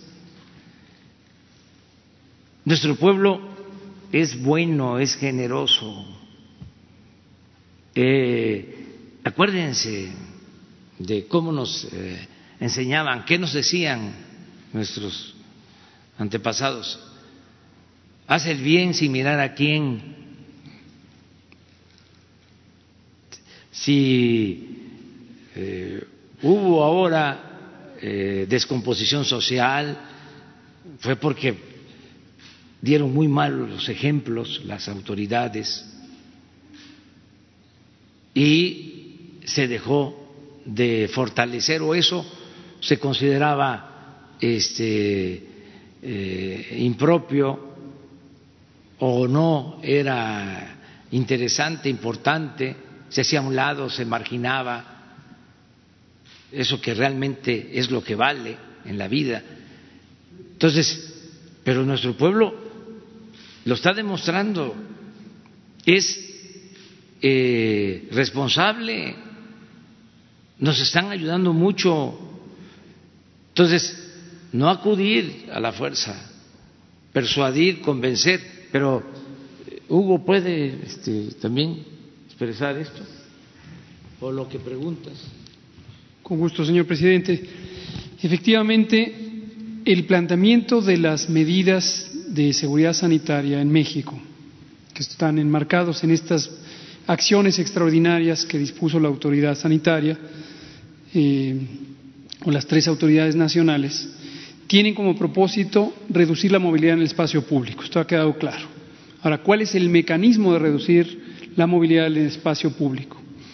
Lo que hemos visto en los ejemplos de algunos países que en su momento fueron rebasados por la epidemia y que desafortunadamente no pudieron tomar la oportunidad de tomar las medidas en el momento temprano y después ya fue hasta cierto punto incontenible la epidemia, es que acudieron al uso de la fuerza pública. Las razones solo ellos pueden eh, evaluarlas y cada país es soberano y toma sus propias decisiones y respetamos lo que cada país haya decidido. En el contexto de algunos países, eh, tomando los modelos europeos, el acudir a la fuerza pública facilitó el hecho de que la gente se quedara en casa. Pero no debemos pensar que cada modelo de país es intercambiable, cada país tiene su propia realidad social, económica, política, etcétera, y como señala también y enfatiza el presidente, cultural. Entonces, los distintos recursos con los que cuenta un pueblo y un país deben ser considerados. En el caso de México, el diseño de las medidas de seguridad sanitaria en esta acción extraordinaria, como pueden ustedes apreciar, está centrada en el tema de la actividad laboral. La disposición es se suspenden todas las actividades laborales no esenciales en los sectores público, social y privado. ¿Por qué razón? Porque esto nos permite el mecanismo más eficiente de alcanzar millones de personas fuera del espacio público, sin necesidad de utilizar a la fuerza pública. Es decir, las medidas no están centradas hacia el ciudadano, la ciudadana, sino hacia el elemento de carácter económico que les hace congregarse. Lo mismo la suspensión de las escuelas, temporal, porque nos permitió, y fue la medida más eh, temprana, mi agradecimiento al secretario Moctezuma y al Sistema Nacional Educativo, porque nos permitió inmediatamente más de 15 millones de personas que quedaran fuera de la circulación. Y el tercer elemento, que es el del espacio público, con solo restringir las actividades programables, cines, teatros, museos, eh, actividad turística, etcétera, también se logra suspender el espacio, eh, la movilidad en el espacio público. Es decir, al final del día, el ciudadano, la ciudadana, si no tiene que ir a trabajar, si no tiene que llevar a los hijos a la escuela, si no tiene que ir, no tiene por, no hay manera de que vaya a un museo, a un teatro, a un cine, a una actividad turística, no tiene a dónde ir. Y entonces solo puede ir a sus actividades esenciales, como adquirir alimentos, como asistir a alguien en necesidad, etcétera, etcétera, sin necesidad de ejercer la fuerza pública. Entonces, lo que usted pregunta sobre los gobiernos estatales, lo hemos reiterado y está planteado en la Ley General de Salud, los gobiernos estatales son autoridad sanitaria y tienen la responsabilidad de hacer cumplir los elementos centrales de la estrategia definida por la Autoridad Sanitaria Federal, de hacerla cumplir en su territorio. Y no debemos caer en distractores, porque puede haber elementos que son muy visibles de coerción del ciudadano, cuando los elementos fundamentales para reducir masivamente la movilidad están en suspender, en hacer efectiva la suspensión de los elementos que hacen que la ciudadanía se movilice. Es decir, el enfoque no es en el ciudadano, el enfoque es en los elementos estructurales de la vida pública, trabajo, educación, recreación, etcétera, que hacen que el ciudadano se pueda o se tenga que movilizar.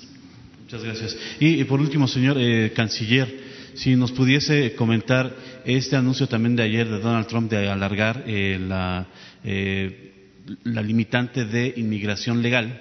Eh, es las mismas condiciones que ya se habían establecido desde, con anterioridad o hay algún cambio en, las restricciones de ingreso hacia los Estados Unidos, por favor? Sí, y aprovecho para que este, Marcelo le responda sobre la situación de nuestros paisanos en Estados Unidos, que nos preguntaron ayer o ¿Y lo de la cobertura petrolera, Presidenta, hasta pasado mañana entonces? Esto es pasado mañana.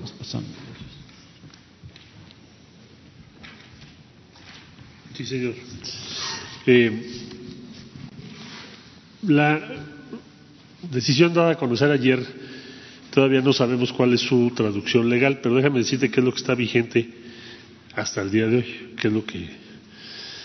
Eh, son dos cuestiones distintas. Una son las restricciones en la frontera, que fueron establecidas y después prorrogadas de común acuerdo entre ambos países y que tienen como propósito pues lo mismo que acaba de explicar el doctor López Gatel, pero en la frontera entre los dos países, restringir todo aquello que no es esencial para evitar el contagio. Entonces, esas medidas han sido ampliadas en su temporalidad hasta el mes de mayo, fines de mayo, para coincidir con la disposición que tomó el Consejo de Salubridad General en México. Esas son restricciones a las personas de ambos países en la zona fronteriza. No afecta al comercio, transporte, etcétera, que tiene que ver con la actividad económica esencial. Ahora, lo segundo que me preguntas, el gobierno de los Estados Unidos está aplicando el título 42 de su ley que les permite, en una condición de, cuando hay una emergencia sanitaria, el, eh, cuando detienen a una persona que no tiene una estancia regular que acaba de ingresar al territorio norteamericano de manera irregular o indocumentada, eh, los regresan de manera expedita, no se hace todo el procedimiento que normalmente está establecido. Eso se llama título 42. Y eso es lo que están aplicando. Debo decir que este mes eh, tendremos el número de personas en esa circunstancia más bajo de lo que va el siglo si probablemente llegue a ser un, poco, poquito menos o en torno a 15 mil personas, de los cuales el 72% son mexicanos, por razón lógica. Es decir, son repatriados siempre, o habitualmente, o generalmente, y ahora lo serán o lo son de manera muy expedita, en el mismo momento. Ahora, ¿cuál es la situación en, en Estados Unidos respecto a lo que están haciendo los consulados. Bueno, lo primero, habría que decir que todos los consulados siguen trabajando. No hemos dejado de dar servicio, ni lo dejaremos de hacer, sean cuales sean las circunstancias. Se amplió por instrucciones del presidente de la República los recursos destinados a la repatriación de aquellos que fallecen, de las familias que nos piden apoyo. Eh, teníamos 75 millones de pesos autorizados y el presidente nos autorizó, con el apoyo ahora de la Secretaría de Hacienda, que ya lo ratificó, 325 millones de pesos. Esto significa que vamos a poder apoyar aproximadamente a 5.500 familias. Eh, los servicios que se dan son muy diversos. Tenemos la ventanilla de la salud, que es la que más nos ha preocupado que no deje de funcionar, para poder orientar y auxiliar a la población de origen mexicano en los Estados Unidos, particularmente aquellos que no tienen una condición regular y entonces les dificulta el acceso a los servicios de salud. Eso ha sido la tarea más importante de los consulados. Eh, recuerdo que, tenemos en Estados Unidos 50, lo mismo en Canadá, también los consulados en Canadá están en la misma estrategia. Eh, vamos a continuar en esa misma dirección, es decir, que las ventanillas de salud sigan funcionando, el seguimiento de casos y el apoyo cuando nos piden eh, la intervención directa por cualquier circunstancia. al día de hoy, esta es la situación que tenemos. Tenemos un reporte en, este momento ya de más de 300 mexicanos o de origen mexicano que han fallecido en los Estados Unidos. El grupo mayor por entidad federativa es Puebla, 120 por razón de que en Nueva York, como todos sabemos, hay una población muy importante cuyo origen es Puebla. Y ahí es donde está trabajando más ahora el consulado para facilitar los traslados. Ya le dimos la aprobación, por supuesto, de estos recursos que estoy hablando para que podamos atender a esas 120 familias que nos han reportado y nos han pedido apoyo. El caso de Nueva York. Esa es la situación que tenemos al día de hoy.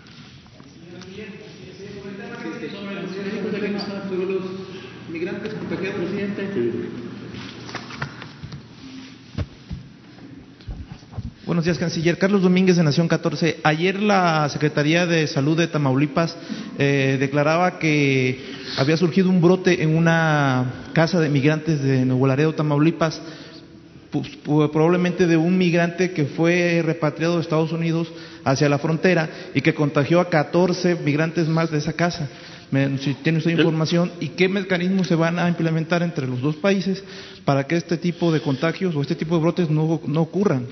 Bueno, hay que, hay que extremar las eh, medidas sanitarias que están estipuladas ahora en esta medida que le acabo de referir. Y en este caso se trata de un albergue que apoya a la Iglesia Católica, hemos estado en, comunicación con ellos. Eh, puede suceder que se te dé un contagio y lo que, lo que es importante, y, debo decirlo, por parte de las autoridades locales que sí nos han mantenido informados de esto, es no empezar con reacciones que estigmatizan a las personas. Nos vamos casi a una exclusión. Entonces entendemos que, por supuesto, hay que tomar previsiones de, de carácter sanitario, hay que garantizar que tengan la atención médica, eh, todas las medidas que ha estipulado la Secretaría de Salud y, estamos ahorita en coordinación con las autoridades locales para ese caso. ¿Cómo, ¿Cómo podemos lograr que esto no se reproduzca? Pues tenemos que trabajar muy de la mano. Es un albergue, en este caso es un albergue eh, pues que mantiene la Iglesia Católica y le dan asilo, respaldo, eh, alimentos a los migrantes. Entonces eh, detectaron esta situación, se reportó a la autoridad local y ya se tomaron todas las medidas en materia de salud, se hicieron las pruebas y se están tomando todas las previsiones, sobre todo también para que tengan atención médica, que es lo más importante.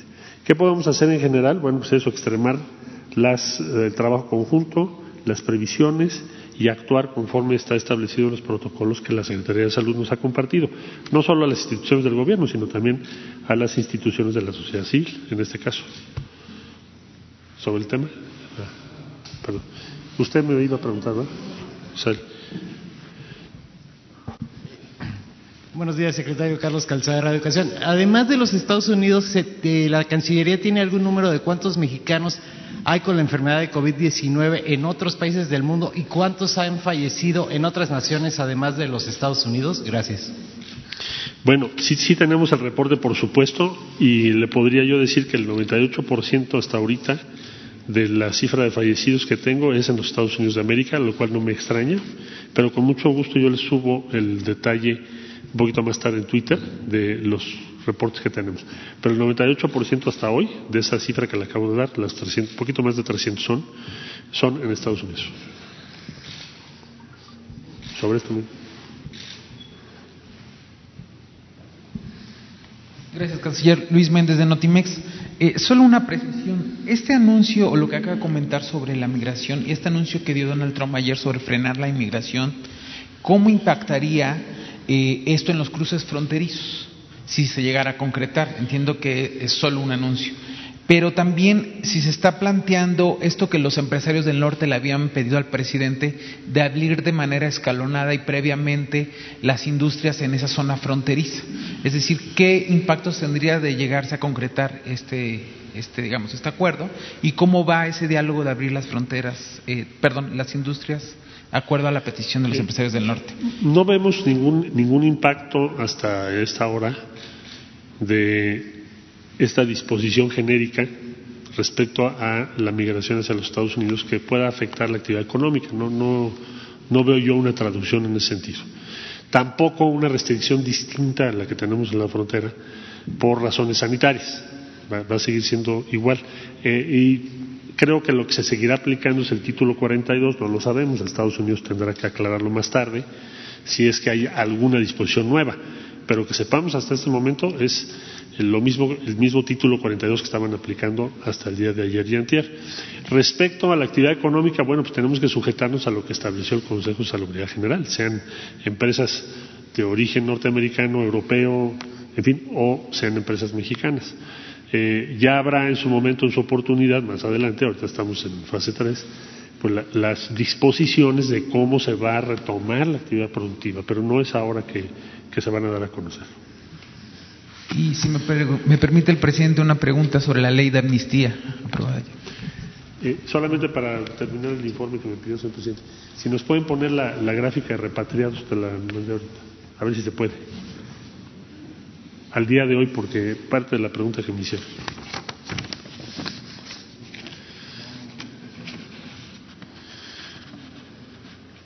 Si no, bueno, pues la ponemos. A día de hoy son 10.139 las personas ya repatriadas y las que tenemos ubicadas en diferentes lugares del mundo que está por hacerse esto son 2.826. Ah, muchas gracias. Ahí está la, cifra con el detalle. Eh, por ejemplo, ayer llegaron 197 personas repatriadas. De, en primer lugar, de Bolivia, llegaron 83 mexicanos que estaban allá. En segundo lugar, Perú, 77. Tercer lugar, Trinidad y Tobago. Tuvo que ser una operación específica porque es muy complicado viajar de allá para acá. Y dos de Filipinas y Nepal. Imagínense estar en Nepal con el COVID. Muy difícil. Entonces me alegro que les hayamos podido ayudar.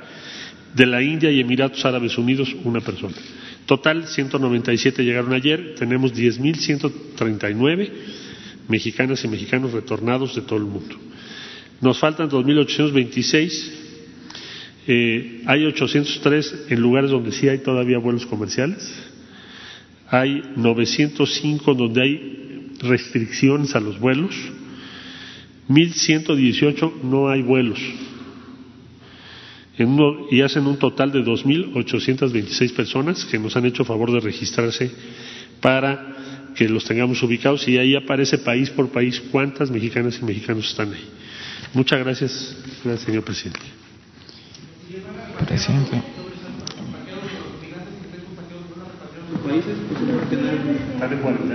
Vamos a, darles atención médica. No sería humano Bueno, este, nada más, eh, si nos vamos a seguir encontrando.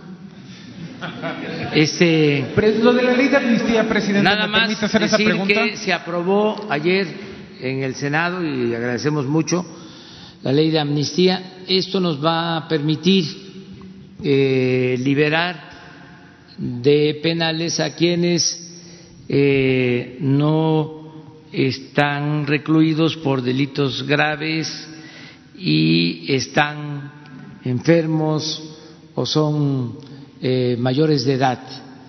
Esto nos va a permitir eh, llevar a cabo esta eh, acción humanitaria. Agradezco mucho a los senadores porque este es un paso adelante.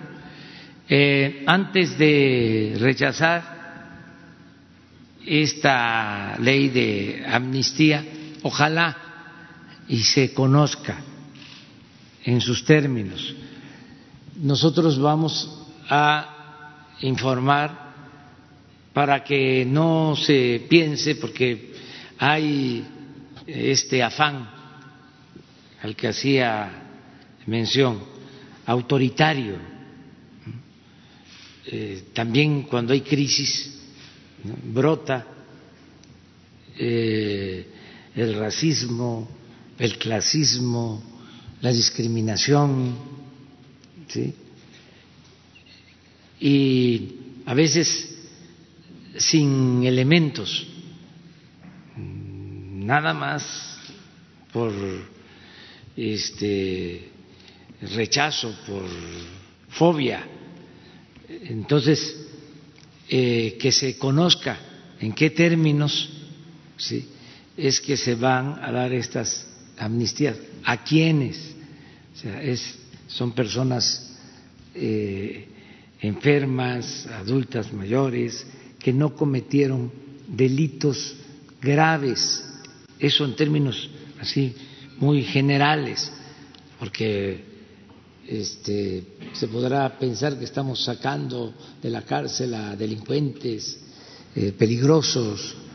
Ya saben ustedes cómo este, se exagera a veces sin conocimiento, sin a veces hasta los propios legisladores que no leen los proyectos, votan, aunque parezca increíble, bueno, eso era antes, este, no leían las iniciativas de ley, ya nada más este, era me, y la línea, ¿no? Este, hay que votar, no vamos a votar, este, o si hay que votar, y entonces en rebaño, ¿cómo se llama este? Ah, la inmunidad del rebaño. bueno, pero eso era antes, ya no. Este, nos vemos, nos vemos mañana, mañana. A ver sobre el calendario, porque hace falta. A ver, Esteban, sobre el calendario. Ven. Eh, presidente, bueno, gracias, presidente. Buenos días, Hans Salazar, de ZMG Noticias, Grupo Político y Zócalo Virtual. Eh, secretario, eh, preguntarle respecto al calendario escolar, no hay precisión y también la gente está preguntando respecto a las fechas dentro del calendario escolar con referencia al ingreso a secundaria, a media superior. ¿Qué ocurre? Porque también ahí hubo, debe de haber cambios por las fechas o qué es lo que está ocurriendo ahí, cómo va a ser el mecanismo, e incluso a nivel superior, cuáles son las especificaciones que respondería a la gente que está inquieta por este tema de los niños que van y los jóvenes que van a estos siguientes niveles secundaria, media superior y superior concretamente. Esa sería la pregunta, este secretario. Y agradecer eh, que también, perdón, eh, que el oficial mayor eh, Héctor Garza ya está revisando el tema de los pagos de los profesores. Aquí se ha expuesto con el presidente y que se siga avanzando en ese tema. Gracias. Muy bien. El calendario escolar se tiene que publicar oficialmente para que sea un documento normativo y eh, ahí viene eh, no solo eh, la fecha de, inicio de, clases, sino también vamos a reestructurar los consejos técnicos escolares para que se realicen antes del inicio y podamos tener más tiempo efectivo de clases. Y como dije hace un momento, el 17 de julio sería el último día de clases aunque también habría un Consejo Técnico Escolar posterior. Todo esto va a estar publicado. En el caso de eh, educación media superior y superior hay una enorme diversidad de fechas de, ingreso y de eh, término. Por ejemplo, educación superior, eh, casi en su totalidad las universidades estarían ya concluyendo su periodo y no les, no les aplica el calendario escolar porque como son autónomas cada una de ellas tiene su propio calendario.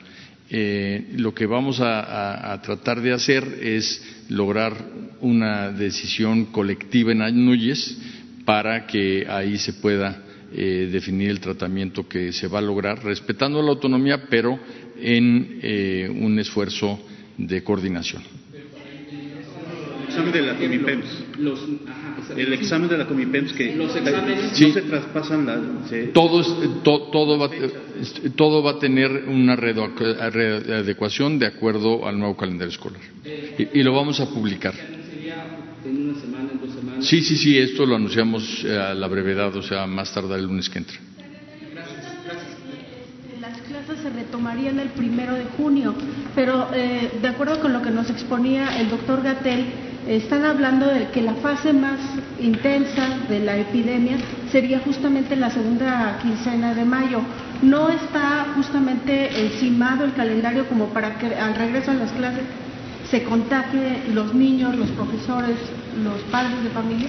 Nosotros estamos siguiendo eh, indicaciones precisas del Consejo de Salubridad General eh, y pues no sé si eh, el doctor quisiera hacer alguna precisión.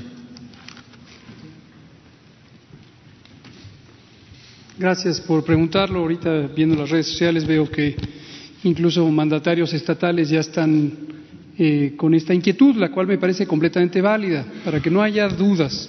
Lo explico con puntualización. El propósito de las medidas de mitigación, esto lo hemos dicho varias veces, desde antes del primer caso en México, el propósito de la mitigación no es la extinción de la epidemia, es la mitigación, como el nombre indica, mitigar quiere decir reducir, mermar, atenuar, eh, empequeñecer, no es extinguir la epidemia. Si pretendiéramos hacer medidas de control absoluto, tendríamos que mantener al país completamente congelado, lo cual evidentemente llevaría al colapso de la sociedad, aquí o en cualquier parte del mundo, o tendríamos que mantener las medidas de restricción hasta el 2022 No tiene sentido, ¿verdad? Hemos dicho una y otra vez que las medidas tienen que ser proporcionales al riesgo y considerando los efectos secundarios. Esto es lo mismo que pasa en medicina clínica, esto también sirve para visualizarlo. Pongamos un ejemplo hipotético, si necesitamos que una persona sea intervenida quirúrgicamente para quitarle el apéndice, por ejemplo, por poner una de las cirugías más comunes. Si no operamos, la persona tiene un problema de que el apéndice se ulcera, se perfora y se causa una peritonitis, se causa sepsis y la persona se muere. No hay duda que tenemos que operar.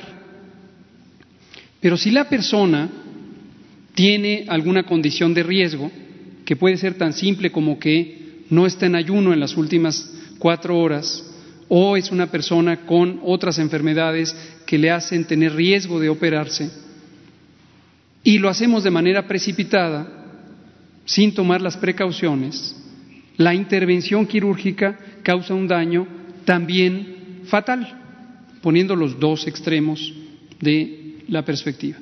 Entonces uno tiene que encontrar el balance correcto entre hacer el bien con una intervención y minimizar los efectos secundarios. En este caso, los efectos secundarios también son de enorme interés público porque es la vida pública, la economía nacional, la economía social y en particular en un país donde desafortunadamente tenemos a la mitad de las personas viviendo al día porque hemos vivido por muchos años, décadas, en un modelo económico y social que ha concentrado la riqueza, no podemos cegarnos a que esa realidad existe. Y entonces tenemos que hacer las adaptaciones pertinentes. Por eso decía yo hace un rato que no debemos pensar que los modelos de actuación en salud pública se importan mecánica y acríticamente de otras partes del mundo que tienen realidades sociales, económicas muy diferentes. Entonces, concluyo, el acme de la epidemia se ha proyectado, se ha hecho una predicción matemática de consenso de más de siete grupos académicos que estaría alrededor de la segunda semana de mayo. Concretamente se ha predicho que entre el 8 al 10 de mayo. Sí y solo sí, no quiero dejar de reiterarlo, nos mantenemos con las medidas de restricción de la movilidad de la Jornada Nacional de Sana Distancia. En un momento dado, si esas medidas no se cumplen correctamente en cada uno de los lugares donde tienen que cumplirse en el territorio nacional, y de aquí la importancia de la autoridad sanitaria estatal para hacer cumplir las medidas que son efectivas, no otras medidas accesorias que pueden ser muy visibles, pero poco efectivas, sino estas que ha dispuesto la autoridad sanitaria nacional. Entonces, si estas se cumplen, vamos a tener una reducción de los contagios, seguiremos teniendo contagios, seguiremos teniendo cada vez más contagios hasta llegar a ese punto eh, máximo de la epidemia, pero la cantidad de contagios por día será menor a la que hubiéramos tenido si no se hicieran estas medidas o a la que tendríamos si las medidas se hacen incompletas, insuficientes o mal. Posterior al punto máximo, al acme, al pico de la curva epidémica, seguiremos teniendo casos, pero ya en una tendencia decreciente. Y se ha hecho la predicción de que rumbo al final de junio tendremos cerca del 95% de los casos que se contempla ocurrirán. Entonces, si levantamos las medidas el primero de junio en una forma ordenada, escalonada, que se dispondrá por parte de la autoridad sanitaria en colaboración con las secretarías del Trabajo y de Economía, empezaremos a tener el punto de balance donde se libere la actividad social y económica, se recupere o se ayude a recuperar la vida pública, incluyendo la economía y la sociedad, mientras seguiremos teniendo epidemia, pero ya en una fase de declive. Esa es la lógica. Bueno, ¿por qué no, por qué no mañana este, continuamos? Porque ya hoy fue bastante bastante eh, pedagógicamente también. Este, no se puede eh, internalizar, asimilar tanta información. O sea, eh, mañana continuamos. Hoy, por la noche, Hugo López Gatel seguirá informando. Y mañana contestamos lo que nos estás preguntando. Sí, muy bien. Muchas gracias.